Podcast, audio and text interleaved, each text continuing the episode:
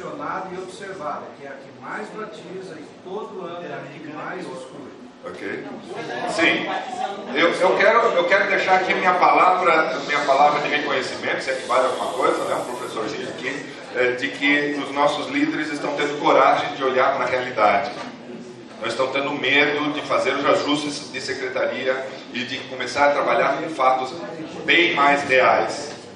Na maior parte das igrejas que eu vou ainda, nós temos a realidade é, seguinte: Pastor, quantas pessoas tem na sua igreja? Ah, na lista tem 240, mas que vem tem umas 180, 160. Tá? Essa é mais ou menos a realidade com a qual a gente lida é, é, direto. E se você fez ou começou a fazer, ou aquela que você fez no passado, se você analisou a tua igreja. Queridos, posso ter a atenção de vocês? É, obrigado. É, quando, quando você faz uma, uma, análise, provavelmente nós devemos estar em torno uns 25 a 30%, em alguns lugares até mais por cento é, é, inchados ainda. Tá? Mas já está sendo feito um trabalho tremendo. Tá? E, e isso aqui é resultado disso. Então, não, não é de se jogar pedra agora, que está tudo mal, que o que, que nós estamos fazendo. Não, não, não se trata disso. No entanto, quando eu olho para trás assim, é, é, quando eu olho a técnica, a técnica de cálculo de taxa de crescimento anual é para 10 anos. Vamos fazer aqui um exercício de 20 anos, tá? Para diluir um pouco nisso que deveria ser ter sido limpado a secretaria ou feito os ajustes de secretaria nos, na, na, nas últimas décadas também. Então vamos fazer a projeção para trás, soma lá. 66,4 mais 7,4 vai dar 70 e quanto? 74,8, 73,8. 73,8 dividido por 2. 37. 37. Você tem aí uma, uma taxa é, diluída dessa situação que nós temos agora, que na década anterior não foi feita. Quer diluir para 3? Faça para 3. Tá? Você vai ter um, um, um pouco mais de crescimento agora, Tá? Mas você vai ter ainda a realidade e a taxa e a, e, a, e a, linha de tendência que o próprio Excel calcula não vai ser muito diferente disso aqui. Ó. A linha de tendência vai continuar sendo essa aí. Tá? Então, o fato é que nós estamos, estamos perdendo em, em, em é, força de crescimento, em vigor de crescimento. Tá? Esse é um fato. E esse é um fato que já vem vindo há algum tempo. Depois da década de 60, 60 70, época em que, de alguma maneira, a época áurea na qual nós nos agarramos, e os antigos pais da igreja ainda estão fixados nessa época, e ainda querem fazer com que a igreja funcione como era, é, como funcionava nesta época, essa áurea época, sinto muito, queridos, não existe mais. Tá? É a mesma coisa que o marido e uma mulher que se separaram e a mulher não consegue, não consegue, não consegue, não consegue aceitar o fato de se separaram. Tá? Mas por que, que ele não volta para mim? Está 10 anos separado, está chorando ainda a perda do, do, do, do daquele, daqueles bons tempos em que ainda éramos casados. Tá? Então, é, nós temos que nos despedir disso. Tá? Não despedir no sentido de nós não queremos mais isso, nós queremos voltar nisso, mas não tem mais como fazermos como foi feito naquela época. Naquela época tinha uma mentalidade militarizada no Brasil. Tá? Você dizer, todos juntos vamos fazer tal coisa. Sim, senhor. Havia aquela é, é, compreensão de, de é, o líder à frente dá a ordem e todo mundo obedece. Faz isso na igreja hoje. Vocês são pastores. Tua igreja funciona ou você dá uma ordem? Não tem que ser bem negociadinho, cada coisa aí com líderes, para você conseguir dar os passos e avançar. Tá? Cada coisa precisa ser bem negociadinha, porque o processo democrático fez com que a cabeça das pessoas também mudasse e a, a maneira como elas aceitam a liderança é diferente. Queridos, converse mais comigo e menos um com o outro, por favor. Se quiserem fazer observações, por favor. Professor, eu não sei se estou enganado, mas é, tem um outro gráfico aí da América do Norte, onde a América do Norte está crescendo 18%. Na década? Sim. Aí, por que esse crescimento maior do que no, na América do Sul? Não, justamente porque aqui nós temos, nessa década aqui foi feito um ajuste Tremendo. Se você vai ver daqui a pouco as taxas de crescimento anual, você vai ver três anos, quatro anos seguidos tá? de taxa negativa, porque aquilo que foi excluído, os ajustes de secretaria, foram muito maiores do que aquilo que foi batizado. Lógico, pega o carona com o colega lá em cima, né, quando ele diz assim: isso é uma, é, uma, é uma careta de uma realidade, não é a cara real. Tá? É uma careta. No entanto, nós temos que conviver com essa careta porque, sem crítica, sem, sem é, é, ir no nível pessoal, mas em tempos passados, vamos dizer assim, mais, mais de maneira mais aberta, não foi feito. Tá? Foi, foi é, vamos, vamos falar, chamar pelo nome. Foi feito um crescimento, quero dizer, do ponto de vista técnico, de crescimento de igreja, um crescimento desordenado, tá? um crescimento que estava fixado só no número, tá? e, é, e, esses, e as, as, secretarias estavam inchadas. Agora vai procurar as pessoas, elas não estão mais lá. Tá? Inclusive, você deve um pouco de, de taxa de crescimento diminuída quando você tem uma secretaria inchada. Deixa eu dar um exemplo. Se eu tenho 100 membros real na igreja e eu, e eu batizo 20 pessoas, isso é uma taxa de crescimento de 20%. Tá? Se eu tenho, é, na realidade, só 100, mas a minha secretaria está com 150, aliás, vamos facilitar as contas, está com 200, e eu batizo 20, qual que é a minha taxa de crescimento? 10. Percebe que quando a secretaria está inchada demais, fora de realidade, a minha taxa de crescimento também baixa. Pode ser que, é, que depois disso aqui, ó, depois desse período de taxa de crescimento é, reduzida, Tá? Pode ser que nós venhamos a experimentar, só pelo ajuste de secretaria, um crescimento de novo é, é, considerável. Todos os índices tá? sobem, pastor? Todos. Todos. Os financeiros, a distribuição de material para a igreja, tudo é feito em base no inchado. Exatamente. E aí nós temos o seguinte, nós reclamamos, ah, porque está é, diminuindo o, o, grau, o número de fidelidade, o percentual de fidelidade dos irmãos nos dízimos, nas ofertas. Lógico, você está com uma igreja com 200 e só 100 devolve o dízimo, você vai dar uma olhada, lá você tem 120 membros, na verdade só tem 20 que não estão, e não 100, agora me perdi, e não 100 que estão deixando de, de devolver o dízimo. Então veja, como é que nós vamos tomar decisões adequadas se as informações que nós temos não são adequadas? Nós precisamos de informações adequadas. Tá? E aí, esse ajuste na secretaria, eu particularmente quero parabenizar do fundo do coração, porque é o que uma pessoa responsável pelo crescimento da igreja precisa fazer. Ele precisa trabalhar com dados reais. Tá?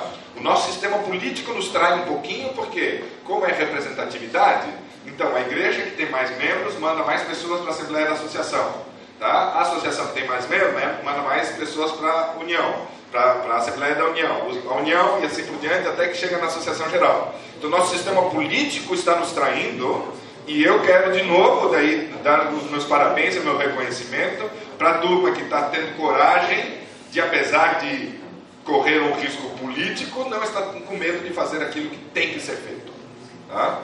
E eu quero deixar minha palavra aqui de, de elogio e até gratidão, porque eu, eu, vejo luz no fundo do túnel, tá? que apesar de nós estarmos experimentando um, um arrefecimento no vigor, tá? a realidade ainda é que está se lidando com o assunto. E isso que eu acho, acho interessante. Tá? E não sei quantos de vocês eh, se empolgaram, eu me empolguei eh, particularmente quando falo, eh, veio da parte da, da divisão. Nós queremos crescimento o quê? Sustentável. Tá? Crescimento real e sustentável. E as, essas aulas aqui, eu estou basicamente com uma visão clara, você vê até o professorzinho aqui, tá? corre atrás quando tem uma visão clara, quando fala de crescimento sustentável, que foi a, a ordem da divisão. Então nós temos isso aqui. Mesmo que você faça a projeção para trás, tá? mesmo assim a linha de tendência não vai mudar muito. Tá? E consequentemente nós temos essa realidade que nós temos que enfrentar hoje. E eu fico perguntando, por que é que nós temos essa realidade? Como nunca nós temos materiais, folhetos, eventos, projetos, rádio novo tempo, TV novo tempo, como nunca tivemos nos últimos 20 anos. Estamos nesse quadro, o que tem que fazer? Não, não é o que tem que fazer. Tá? Eu queria voltar à conversa e, e, e ótima análise aqui. Eu queria voltar à conversa com o pastor agora? É, que nós tivemos ontem, tá? em que ele.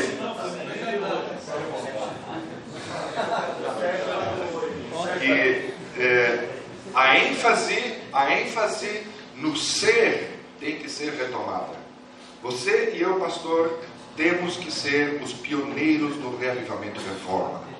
Vocês tiveram uma, uma aula aqui sobre, sobre teologia da saúde, nós temos uma teologia saudável, nós temos, é, é, na nossa vida como líderes, temos que fazer a diferença. E temos que é, sermos modelos tá? diante das nossas igrejas.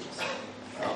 Na verdade, precisa ter uma transformação do ser, mas tem outra tem um outro aspecto ainda que atinge a igreja de uma maneira muito forte e que eh, nós estamos confusos, e mesmo que o líder seja um modelo, ele vai ter dificuldade de, de lidar com isso. Pastor, Flávio.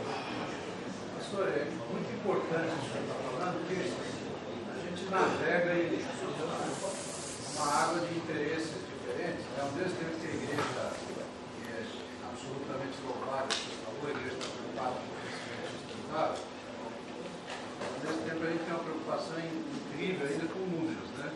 Essa, essa preocupação na cabeça de muita gente acaba atrapalhando. Eu fiz um levantamento para Nos últimos 10 anos, pastor, nós temos igreja, igreja por igreja, nós temos pelo menos uma dúzia de igrejas que não batizou ninguém nos últimos 10 anos. Nossa. Então quando a gente fala de crescimento sustentável, obviamente que são grupos, a gente tem uma ânsia por abrir um grupo novo, né? a gente está falando disso aqui.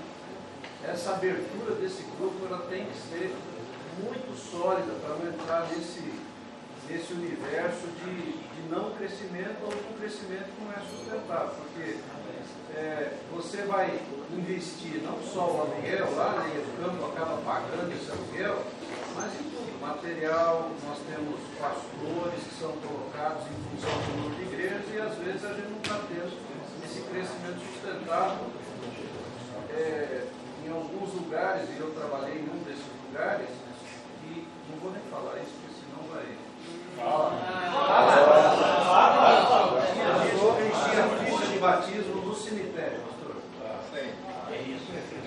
Essas coisas são conhecidas, são lamentáveis. Tá? E quando. E quando e aí que está, queridos, quando os critérios de crescimento não estão adequados,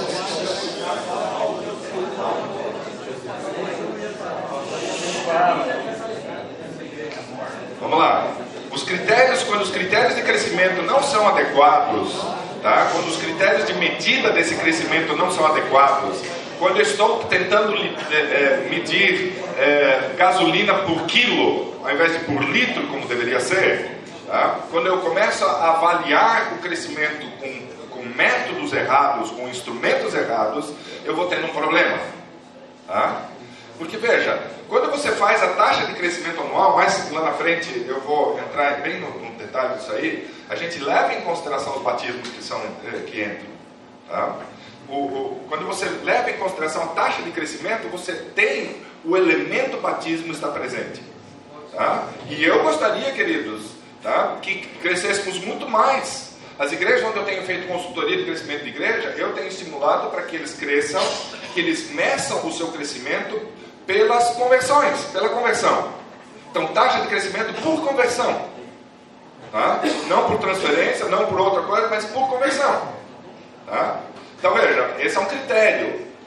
Mas é um. A, o, o, o, o, alvo do batismo é um dos critérios de uma, de uma análise muito mais ampla. Quando você faz o cálculo bem mais amplo, que é a taxa de crescimento anual, você tem essa, essa percepção muito mais ampla do é, é, crescimento real. Agora, deixa eu compartilhar com vocês, queridos. É, pastor, pode falar que a gente não gosta muito quando a gente olha para os nossos números e eles não são bonitos. Mas talvez essa seja. Nós gostamos de números. Talvez essa seja a melhor oportunidade que a gente tem de perceber realmente a nossa realidade. Se a gente não perceber de fato a nossa realidade, pouco a gente vai se esforçar para fazer algo melhor, porque nós vamos achar que está bem. É, então, esse esforço que a divisão fez e que não envolveu ainda todas as uniões da América do Sul. Sim. É, é, é um sinalizador para a gente que a igreja quer um crescimento saudável, real. Eu acho que isso deveria ser extremamente motivador para a gente. Porque ao você ter essas informações, tem como você ver como de fato você está. Agora, se eu tenho medo da realidade, porque ela pode ter consequências políticas, ela pode ter algum tipo de consequência é, sobre a minha pessoa, se eu tenho medo da realidade e eu, eu, eu dissolvo tudo no triunfalismo, aí eu vou ter um problema. Agora, por que é que a igreja está perdendo é, é, o, o, o impacto sobre a sociedade? Por que, que a igreja está perdendo em crescimento? E nós estamos vendo que não é uma tendência só aqui, é uma tendência em diversos lugares. Tá? Imagina o seguinte: o ambiente onde a igreja está inserida. Aqui nós temos a igreja é, aqui.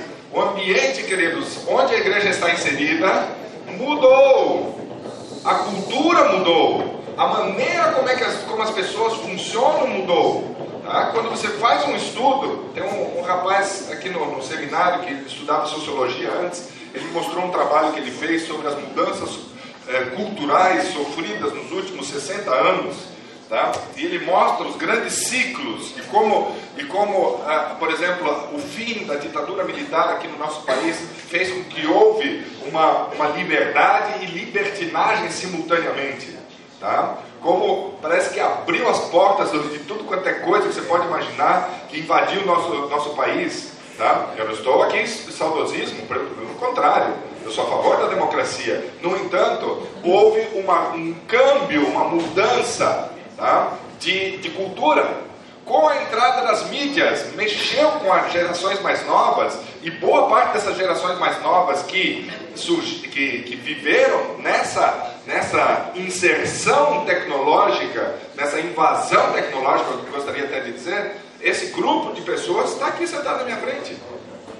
Nós somos já altamente é, é, influenciados pela, pela, pelas mídias, pela, pelo consumo tecnológico. Tá? A minha a tua cabeça, os membros todos também. Então aqui houve mudanças. Houve mudanças de uma sociedade quase que monocultural para uma é, sociedade extremamente pluralística. Então você sai de um, de um ambiente em que você tem uma cidade católica, o padre forte lá, e agora lá vai o Adventista, monta a tendinha dele com todo medo, leva pedrada, é, apedreja o hotel dele. Eu tenho que lembrar das histórias de Gustavo Stork e de tantos outros que se enfiaram no Brasilzão afora ali, e, e, e era, era, era uma sociedade monocultural.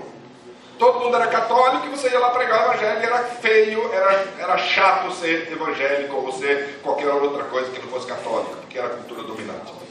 As técnicas que nós desenvolvemos, especialmente é, é, Walter Schubert desenvolveu essa, essa técnica de, de evangelismo público que nós, em grande parte, ainda utilizamos até hoje, que foi elaborada, foi feita para alcançar o que? Católicos. Vocês dão uma olhada na história é, do, do, evangelismo público aqui no Brasil ou na América do Sul, vocês vão ver o, a influência de Walter Schubert na mudança da metodologia para alcançar especificamente os, evangélicos, os, os católicos. Tá?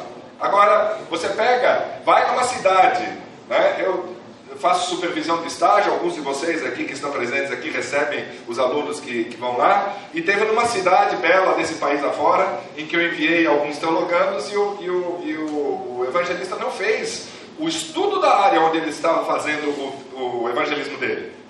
E começou com, com família, com curso como deixar de fumar, etc, etc, como a gente sempre faz, e não percebeu que 78% de todos os bairros que, que rodeavam a tenda ali eram evangélicos. Evangélico basicamente não fuma. Ele tinha lá o curso como deixar de fumar. Ficou lá as moscas, irritado. Tá? Irritado. Aí, e, e, e, chateado, e fazendo pressão, e vocês têm que trazer pessoas, etc. Mas ele avaliou errado a situação. Tá? Usou os métodos de atração inadequados, porque a sociedade mudou. Ele queria que, que o método, como se o método fosse alguma coisa infalível. Ele, tem, ele teria que estudar. Aqui no, no, no, seminário a gente ensina os teologanos para que eles façam uma avaliação da realidade onde eles é, vão trabalhar e pensem, sem criar problema para os, os, evangelistas, mas eles pensem junto e façam sugestões, como aprendizes que são. Tá? Teve um rapaz que fez a sugestão: Pastor, vamos fazer uma escola de teologia aqui para evangélico. O evangélico é doido para fazer escola de teologia, para virar pastor e abrir a própria igreja dele. Tá? Então vamos, vamos abrir? Não, vamos fazer o esquema nosso aqui. Beleza. O rapaz me ligou e eu fiquei numa situação: o que, que eu falo? Falo para o menino fazer, sair, ganhar almas, ou falo para ele ser fiel ao evangelista? É uma situação dura, porque são amigos da gente. A gente trabalha num alto nível de confiança. Olha a saia justa que a gente entra. Tá? Eu, e eu tive que falar para o menino para é, não criar nenhuma situação. Eu, digo, eu, eu disse para ele o seguinte: Eu estou sentindo que você percebe o que, que o Espírito Santo quer de você. Tá? Seja sábio, não arrume encrenca, arrume soluções, mas faça o que o Espírito Santo está te pedindo. Tá? E ele, com a aval do professor, foi lá e abriu na casa do irmão. O irmão tinha uma garagem para quatro carros. Tá? Ele tirou uma parede do fundo ainda, que dava mais abertura ainda, e, e é, fez ali naquela garagem, então, a escola de, é, de, de teologia. Não era dos mais brilhantes alunos aqui de teologia, mas pegou aquelas aulinhas de introdução geral à Bíblia, né, a, história do texto bíblico, e fez, e o pessoal anotava, e ele fazia prova, e o povo ficava nossa, e pagavam, ele cobrava, tá? Tudo voltado ali, tinha uma pessoa, um irmão da igreja que estava controlando as finanças, para ninguém ter dúvidas, tá? Ele telefonou para mim e disse, não te mete em, em, um assunto de finanças, isso, está encrenca, tá? Pede para o irmão cuidar e tal, e depois faz isso como uma, uma oferta para a nova igreja que está sendo plantada. E tal. Ele tinha, é, tinha épocas que ele tinha 200 pessoas apinhadas dentro daquela garagem. Tá? querendo receber aula de teologia.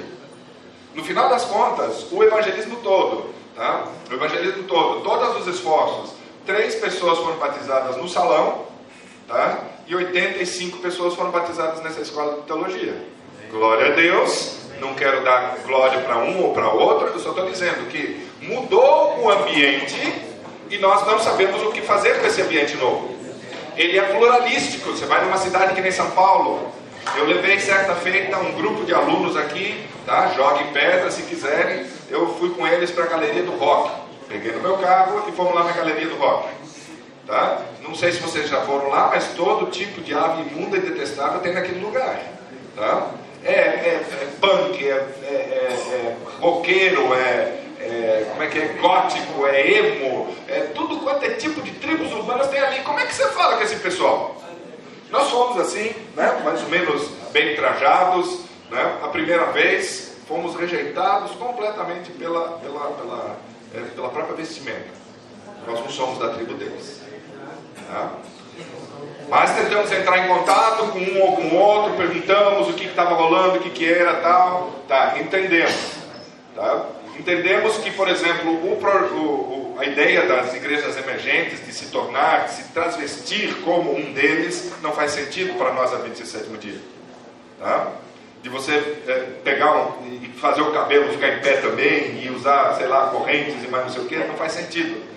Porque ao você abrir a boca, eles já percebem que você é uma falsificação. E a coisa que eles mais odeiam é falsificação.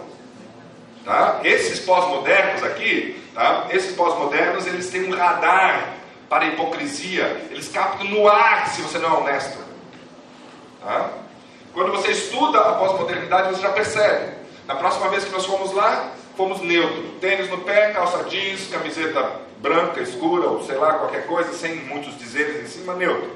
Tá? Sem falsificar, sem nada, fomos lá perguntar, conversar com eles. Por que, que vocês vivem assim? O que, que é esse negócio? Por que, que vocês são assim? Como é que é? Tá? E descobrimos que, por exemplo, entre os roqueiros tem mais ou menos oito facções. Tá? E um não se dá com o outro. Como é que você conversa com esse povo? Como é que você sai? Como é que você espera que um membro de igreja normal, esse que ainda está numa igreja que aboga a sociedade como uma sociedade monocultural, como é que você quer que esse membro saia aqui e ele dá dois passos e encontra espírita, dá, um, dá mais três passos e encontra um ateu, dá mais cinco passos um cético é, pós-moderno, é, anda mais nos passos, é um, é um, é um, um executivo de alta, de alta é, é, categoria que não, nunca passou, pensou em religião. Tá? Eu cheguei para o meu irmão mais velho, ele é do segundo escalão da Volkswagen, e perguntei para ele o seguinte: Mano, velho, se, se você fosse classificar, você seria é, ateu, agnóstico ou descrente? Tá? Aí ele, muito gozador, sempre disse: Eu não sabia que tinha tanto jeito de não gostar de Deus. Né? E aí nós fomos entrando e ele vai, explica aí. Né? Aí nós tivemos um papo como eu nunca tive com meu irmão. Tá? Porque eu fiz uma pergunta. E tentei é, é, pedir para ele se localizar na situação. E aí abriu um papo tremendo. Aí quando ele falou no final das contas, ah, eu acho que eu sou ateu, hein? Né? Meu irmão mais velho. A esposa dele ficou louca. O ateu, eu não casei com ateu. Né? Eles nunca tinham conversado sobre esse assunto. Anos casados já e nunca tinham conversado sobre esse assunto. Tá? Como é que você aborda essas pessoas? Como é que você espera que um membro de igreja seja eficaz numa sociedade multicultural agora que, que rodeia? É óbvio que tem que ter isso aqui. Mas é óbvio também que nós temos que começar a conversar sobre essas coisas dentro da igreja, ao invés de fazer como nós estamos fazendo, de se fechar dentro da igreja. Estão entendendo o que eu estou querendo dizer? É, tem um livro chamado é, Going Public with the Gospel, Indo ao Público com o Evangelho, de um autor chamado Allison. Uma das primeiras frases do livro diz o seguinte: tá? ah, quando a igreja se volta para si mesma, ela está assinando o seu decreto de morte. E é o que está acontecendo. Eu não vejo uma igreja que tenha um, pro, um programa consistente de serviço à comunidade, de se infiltrar na comunidade e servi-la e assim ganhando confiança, como no método de Jesus e progredindo. Nós temos programas evangelísticos de impacto, tá? Mas pode ser o melhor evangelista e eu sei que alguns estão me ouvindo aqui, tá? Então eu não levanto a minha voz nunca contra evangelistas porque eu aprecio que eles vão e não tem medo, correm riscos e colocam a cara a tapa e vão lá e fazem. A minha frase de, de, de reconhecimento é evangelismo mal sucedido é aquele que não foi feito, tá? que o cara não teve coragem de fazer. Então, minha palavra de reconhecimento aos evangelistas aqui, mas nós estamos acostumados com o evangelismo de impacto, tá? e que, por melhor que seja o evangelista, ele vai gerar um resultado mas a igreja não está nem pronta para absorver essas pessoas que recém foram batizadas. E o evangelista, a função dele não é fazer o processo pós-batismal, então ele pressupõe que a igreja está pronta para fazer o pós-batismal e a igreja não sabe mais. Então a igreja não sabe lidar com as pessoas de fora, quando vem pessoas para dentro, elas também não sabem lidar. Consequentemente, isso aqui é o resultado claro. Nós estamos, deixa eu só terminar o raciocínio aqui, já dou, já dou espaço para vocês. Nós estamos numa época secularizada. Secularizada, na cabeça de muitos, quer dizer mundanizada também, mas o secular não é esse o conceito. Tá? Ouçam aqui o conceito, queridos. Secular é uma sociedade que progressivamente é, vai tendo uma presença cada vez mais massiva do Estado. O Estado se torna como um Deus. O Estado define o que está certo e o que está errado. O Estado define que o homossexualismo está bem e todo mundo aceita que o homossexualismo está bem. As novas gerações elas vão surgindo defendendo o homossexualismo, mesmo aqueles que, que são héteros. Tá? Defendem a, a, a, o direito ao homossexualismo, por quê? Porque o Estado impõe. É, igualdade entre todas as religiões. Tá? É, então, não tem uma religião que tenha preponderância sobre a outra que tenha é, algum destaque sobre a outra. O Estado não pode se, se manifestar, então ele impõe igualdade em todas as religiões. E isso vai infiltrando na mente das pessoas. Esse é o processo de secularização. Quanto mais presente o Estado está na vida das pessoas, mais secular vai ficando. O, o, o nosso país tem crescido nesse processo de secularização. Quando eu vou é, para a Europa, Estados Unidos e vejo lá, é tremendamente mais forte ainda. Então, o Estado está em todas as áreas. Todos os serviços que a igreja poderia eh, prestar para a sociedade, o Estado já tem. Tá? Então, o, o, perde, a igreja perde o impacto na sociedade pelo processo de secularização. O segundo elemento tá, que é, influencia para a mudança da sociedade aqui é o processo de pós-modernização. O processo de pós-modernização está ligado fortemente ao consumo de mídias. Então, é, pós-modernização é quanto mais as pessoas consomem mídias, quanto mais elas veem as multiformes manifestações do ser humano, mais elas aceitam que todas as coisas têm o seu direito de existir. Tá? Então, que não existe é, verdade absoluta, não existe, como se diz tecnicamente, uma metanarrativa justa para todas as pessoas. Não existe uma história que possa representar todas as realidades dos seres humanos de uma vez só. Então, a história bíblica, a solução bíblica, não pode ser considerada a única solução. Então, a pós-modernização é o processo em que se faz as coisas se tornarem relativas. Então, nós temos o processo de secularização.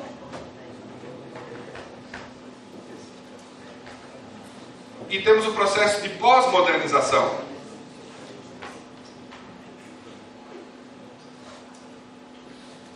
Eu tenho um livro fantástico, não sei se tem assento aqui ou não, mas eu tenho um livro fantástico é, que me abriu os olhos para uma terceira realidade. Evangelismo na era pós-cristã. É, quando você vai na Europa, você vê que o pós-cristianismo é extremamente forte, por motivos diferentes dos nossos, mas é extremamente forte. Quando você vê a história que, que a Europa passou, o sangue que foi derramado por causa de religião, as pessoas criaram distância, criaram um estereótipo, uma caricatura de cristianismo na cabeça deles e coletivamente, como um elemento cultural, eles se distanciam dessa eh, caricatura, dessa careta de religião que eles não querem mais.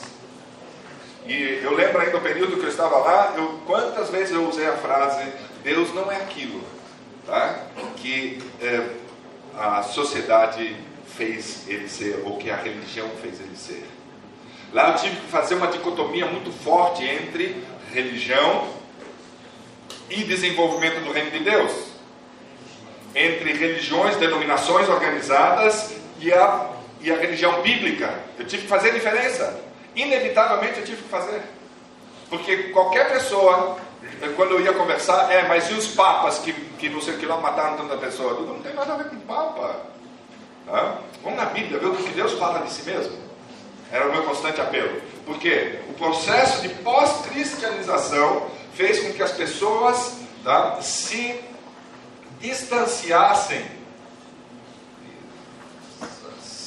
Se distanciassem do cristianismo de graça. Porque o cristianismo deu tudo que tinha que dar, já espremeram, criou aquele ruim e não querem mais. Esse processo está em franco andamento aqui no Brasil, já deixo, já deixo os colegas falarem. Tá? É, esse processo está em franco andamento aqui no Brasil. E, interessantemente, por motivos diferentes. Em primeiro lugar, qual é o motivo que está produzindo a pós-cristianização da sociedade? Dinheiro. Essas religiões, essas denominações que metem a mão nos, no, no, nos, nas pessoas. Você, como pastor, hoje, nós fizemos uma pesquisa. Nós fizemos uma pesquisa aqui em Campinas, no ano 2010 nós fizemos uma pesquisa perguntando é, é, as pessoas de confiança tá? da, das, do, dos entrevistados. E pastores, padres estavam junto com prostitutas e polícias, os quatro P's. Tá? Terríveis quatro P's. Tá? Dos menos confiáveis. Tá? Então, hoje a gente chamar de pastor, pode ser, pode ser, querido irmão que você se apresentar como pastor por aí seja um ponto a menos, um ponto que limita a tua penetração, a tua, a tua possibilidade de alcançar uma pessoa. Tá? Eu, é, na Europa, eu nunca me apresentava como pastor. Eu me apresentava como teólogo. Não é mentira, tá? Eu me apresentava como teólogo. E de repente, é, mas o que um teólogo faz? Estuda teologia.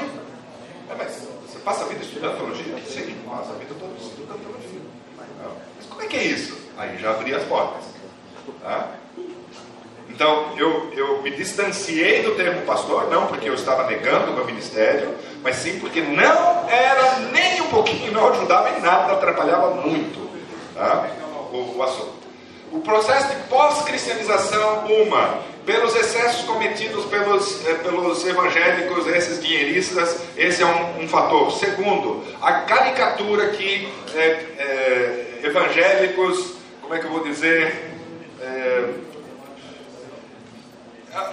a, caricatura daquela mulher com perna cabeluda, com aquele coque na cabeça, né? aquela saiona, aquela, aquele estereótipo de uma pessoa com, com um terno surrado, feio, totalmente fora de, de, de, de, de moda, tá? com a bibliona debaixo do braço e aquela família é, né? indo para a igreja. Esse estereótipo, a maior parte das pessoas, principalmente as pessoas pós-modernizadas, tá? elas não aceitam mais esse estereótipo, elas não, não se identificam é retrógrado, é ultrapassado, eles não se identificam.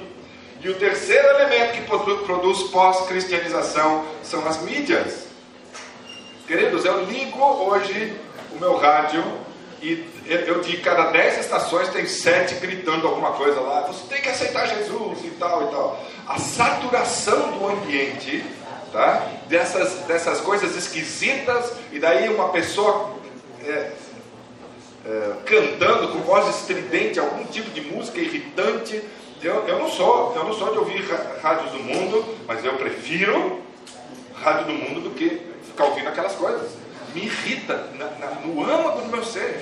Pode ser que minha cabeça já seja bem pós-modernizada, tá? E que é, aquela caricatura que me vem à mente toda vez que eu ouço aquilo, eu não me identifico nem um pouquinho. E é bem provável que você também não. Muito bem. Agora você tem uma sociedade que já não é mais monocultural, que é uma sociedade multicultural, é uma sociedade é, que, mesmo os católicos, os antigos católicos também já não são mais aquilo. Então você tem uma sociedade multicultural, você tem uma sociedade é, secularizada, você tem uma sociedade pós-modernizada e você tem uma sociedade pós-cristianizada. Agora, você quer agir da mesma maneira nesse ambiente como você agia antigamente quando era, não tinha nada disso? Você vê o contrassenso? Tá? E quando a gente vai com pressupostos enganados para a realidade, nós cometemos muitos erros. Nós não conseguimos mais os resultados que tanto queremos. Um bom amigo meu evangelista dizia o seguinte: eu perguntei para ele, ele teve a, a, a bênção de estar por três períodos no departamento de evangelismo. E eu perguntei para ele, deixa eu colocar para cá que o fio está melhor. É, ele ficou por três períodos. E eu perguntei para ele, você tem como levantar o orçamento que você gastava? Obrigado, pastor. O orçamento que você gastava nesse período? Ele disse, olha, aqui eu tinha um X, tá? Hoje eu gasto 4x. Eu tinha aqui.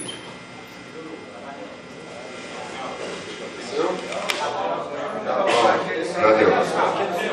Aí eu perguntei, o número de pessoas, quantas pessoas você usa mais? Um. Se eu tinha um Y aqui, tá? Deixa, deixa, deixa aqui mesmo.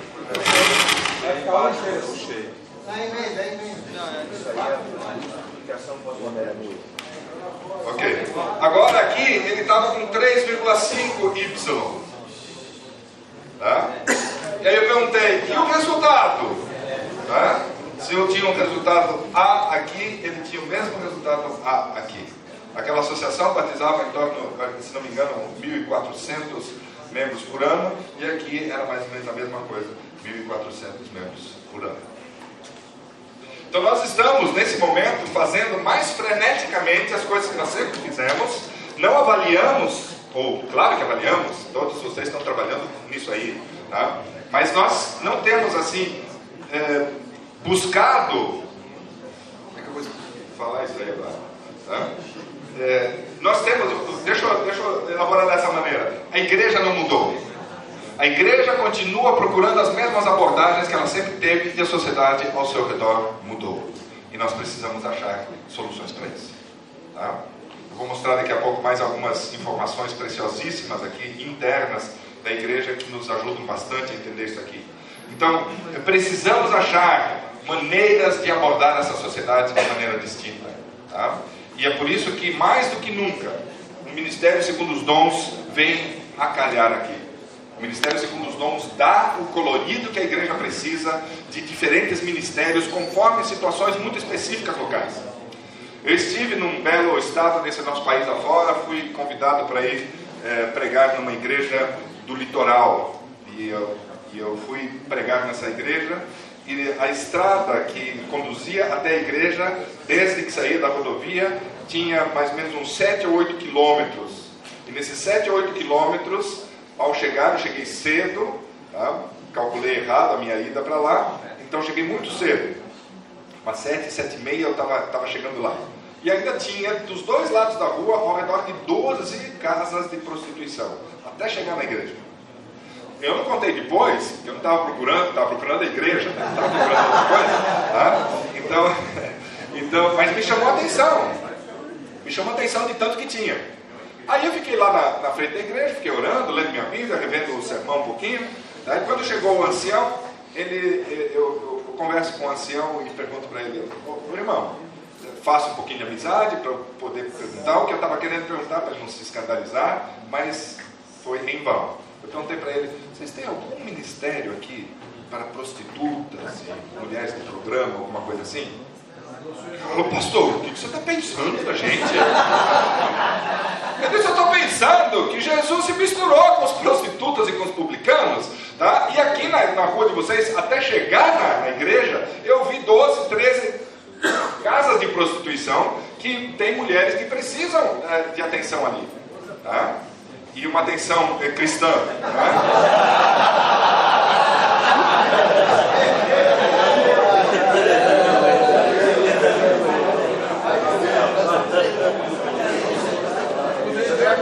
Essa é a melhor maneira de nós é, alcançarmos isso aqui. Você está vendo uma concentração muito grande de, de um determinado grupo de pessoas? Tem que elaborar um ministério para chegar neles. Tá? Tem, por exemplo, em São Paulo, eu fiz o levantamento, não sei se está acurado ainda, tá? Esse já fiz, já fiz, acho que foi em 2009 eu fiz esse levantamento. Na época tinha 350 mil emos em São Paulo, garotos de 12 a 19, 20 anos, tá? com aqueles típicos, aqueles trejeitos, né? com uma moralidade bissexual, tá? que se entregam para os sentimentos do momento, não são homossexuais. Tá? Eles simplesmente querem viver o sentimento daquele momento. Eu estudei um pouquinho os emos, como é que é a psicologia, a estruturação social deles. Nesse meio tempo já existem subdivisões, tem os coloridos, tem mais não sei o que lá, tem mais não sei o que lá, né? pessoas que não gostavam daquele, daquele jeitão é, preto e branco deles. Nós temos aqui no, no colégio, nós temos um, um, rapaz desse aí, um emo, todo de, dedicado às emoções da vida. Tá? E nós, se bobear, nós discriminamos essas pessoas. Nós discriminamos essas pessoas, nós não temos nada para eles. Eu fico imaginando 350 mil emos em São Paulo, jovens desperdiçando a vida e nós não temos mensagem para eles. Nós não sabemos o que fazer. E nós não sabemos se queremos estruturar. Se uma associação, por exemplo, dedicasse um pastor, mais jovenzinho, firme na fé, sabendo o que quer, tá? para se cuidar desse, desses emos aí. Como é que ele seria visto no meio dos colegas?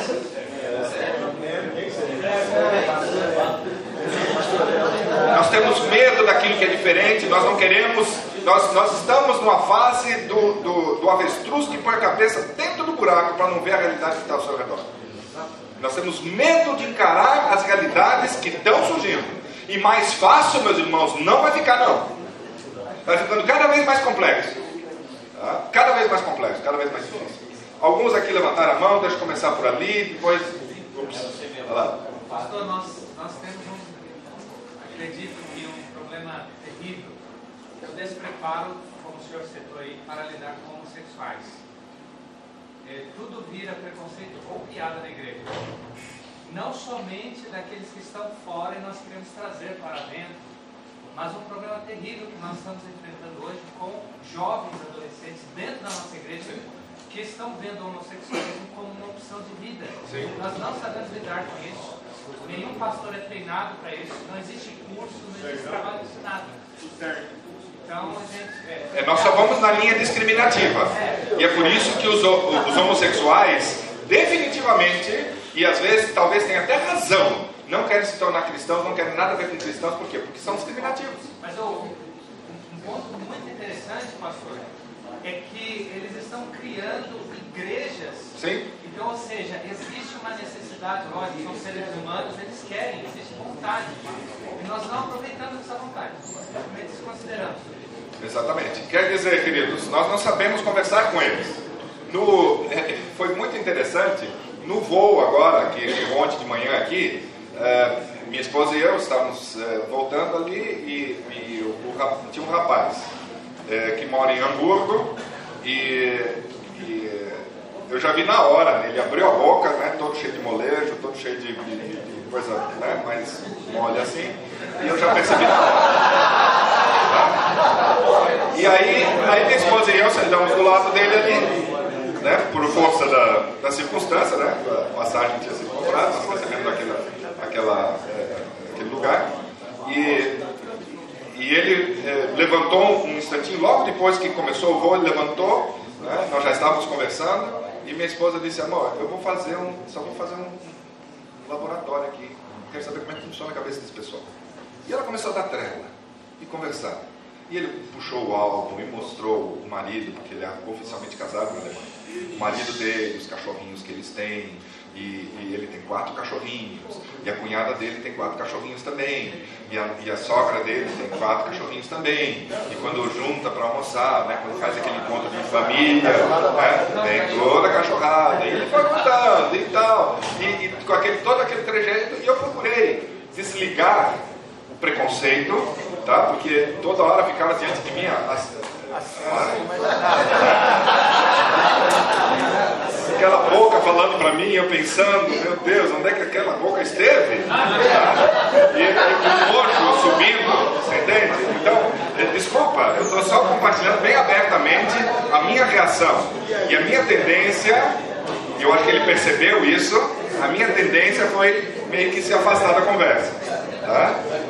E aí minha esposa, mas minha esposa, né, muito jeitosa, tal, foi conversando com ele, foi batendo papo, foi perguntando da família, ele foi abrindo o coração, contando as lutas, contando as fraquezas, contando não sei o que lá. E é um ser humano, é um ser humano normal, aflito com as circunstâncias da vida, as, eh, em busca de, de- de felicidade da mesma maneira, eh, fez essa opção esquisita em algum momento, falou que tinha horas que se arrependia, porque ele percebia que aquilo mexia com coisas dentro dele que não eram muito nobres, e, e foi compartilhando. No final das contas, minha, minha esposa perguntou: onde é que você vai? É, eu vou num terreno Umbanda aqui em tal e tal lugar, junto com uma amiga minha, que é casada com um ricaço, e uma vez por ano ela vai lá para pedir um despacho para proteger o marido, que é muito rico, né, para protegê-lo de todo mal, etc, etc. E eu vou junto com ela. Aí minha esposa, ah, que, falo, o que, que eu falo, o que, que eu falo? Cara, pensa, será que Deus vai estar lá? Não vai? É, lá tem um monte de espírito, minha esposa falou, mas não sei se o Espírito de Deus vai estar lá. Ah, Como é que você sabe disso? Não, porque eu sou cristã. Você é cristã? Nunca vi uma cristã conversando com a gente. Geralmente vocês discriminam a gente. Ele disse, mas vamos voltar no assunto ali do, do ali, tá? E, e tal, e falou, orou, oramos com ele, daí eu, eu cheguei junto, ele também.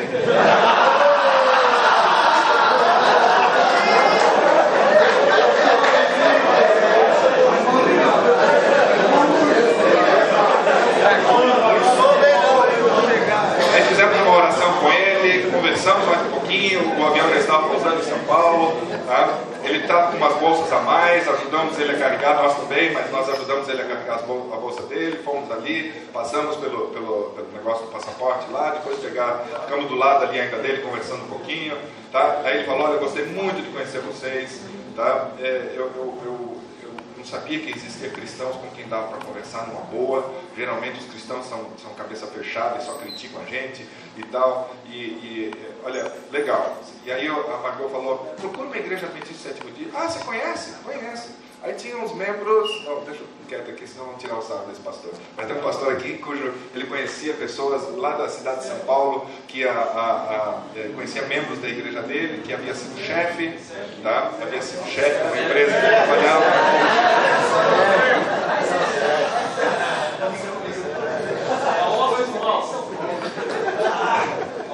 Então veja, essas realidades são realidades com as quais nós temos que lidar, queridos. Tá? E eh, eu vou dar uma alfinetada aqui, vocês podem ficar bravos comigo, mas a julgar aqui pela reação até do grupo, eu pergunto até quando? Será que 2.300 tardes e manhãs? Até quando, queridos? Tá? Nós vamos ficar presos só na área em que nós nos sentimos seguros. Até quando nós vamos ficar com um cristianismo voltado para aquilo que eu quero, aquilo que eu creio? Até quando o meu cristianismo vai ser um cristianismo egoísta a ponto de eu só me relacionar comigo mesmo tá? e com as outras pessoas do meu jeito e não do jeito delas, para entendê-las como elas são. Tá? Então, queridos, nós estamos diante de uma atitude séria, uma mudança de atitude. E volto à minha conversa que eu fiz com o pastor eh, Jonatas ontem, aqui, é, é, em que ele, ele fala: nós estamos precisando do quê? De uma mudança no nosso ser, enquanto nós pastores continuarmos com preconceitos, eu não estou dizendo que temos que dizer que o homossexualismo está certo, não é isso. Tá? Olhando para a câmera agora, vou dizer claramente o que eu penso: é abominação do Senhor, está escrito na palavra, é assim que é. No entanto, eu não preciso desprezar a pessoa, tá? porque ela está praticando abominação. Porque um adúltero é tão abominável diante de Deus quanto um homossexual, tá? e nós recuperamos o adúltero e o reincorporamos na igreja. E por mais que você talvez é, não tenha, talvez não, quero crer firmemente, tá? que você não tenha tendências homossexuais, mas dentro de cada um de nós tem um adúltero esperando a vez. E aquele pastor que não leva em consideração isso é o que é mais sujeito a cair. Muito bem. Que vantagem tenho eu, tenho eu, um potencial adúltero, tá? Que vantagem tenho eu sobre um potencial homossexual? Em termos de recebimento de graça, em termos de, de potencial para receber a salvação? Nenhuma. Eles são tão dignos de salvação e até, quem sabe, até mais dignos de salvação do que qualquer um de nós. Muito bem. Crescimento está arrefecendo por conta de algumas coisas. Tá? Agora, vamos dar uma olhada. Alguém mais querer falar? Aqui. Aconteceu conosco numa igreja questão de um bêbado nós geralmente é trabalhou. Na rua da igreja tinha três igrejas. Ele foi expulso das três, na mesma noite do domingo, e entrou na nossa igreja. Eu vou falar de mim, porque eu estava atrapalhando e eu estava incomodado. Eu cheguei para o diácono, falei, o sermão falei assim, põe ele para fora. O diácono falou assim, pastor, deixa comigo. Eu vou sentar do lado dele vou conversar com ele e ele vai ficar. Tudo bem. E ele falou o culto inteiro, atrapalhou. No meu coração, eu disse, quem vai cara para fora sou eu. Quarta-feira, quando eu cheguei na igreja, o irmão me ligou, pastor, sabe quem esteve aqui? Aquele bêbado, o João. Ele veio agradecer, porque ele já foi expulso de três igrejas e nós não aguentamos. Vocês me aguentaram o culto inteiro e não me colocaram para fora. O irmão sentou do meu lado, colocou a Bíblia, colocou Inário. Seis meses depois eu estava batizando ele. Mas o coração do pastor é na rua. Quer dizer, não é só prostitutas, é muito louco isso. Sim. O nosso preconceito é muito grande. Misericórdia quer não um sacrifício. Tá? Então, percebe como tem coisas de conteúdo, de prática religiosa, de teologia que tem que virar vida tá? em nossas igrejas, em nosso coração como líderes. Tá? É isso aí mesmo. É, pastor, você queria falar alguma coisa? Ali atrás, depois aqui, fala aí. Sim. Essa análise de crescimento da igreja também, eu acho que às vezes é possível que as nossas. É possível não, né? Realmente nossa secretaria está um pouco desatualizada. Ok. Mas tem um dado que, que é importante para a gente avaliar também, que é o dado de crescimento do dízimo. Porque aí, aí realmente é um número bem próximo da realidade. Por exemplo, de 2000 a 2010, nosso dízimo no Brasil cresceu 419%. Sim. Aí você desconta a inflação, desconta também o, o crescimento do PIB no período, né, que foi em cima desse número, ainda sobra um crescimento de 321% do dízimo, que dá um crescimento médio anual de 26,76%, descontando o PIB e descontando a inflação.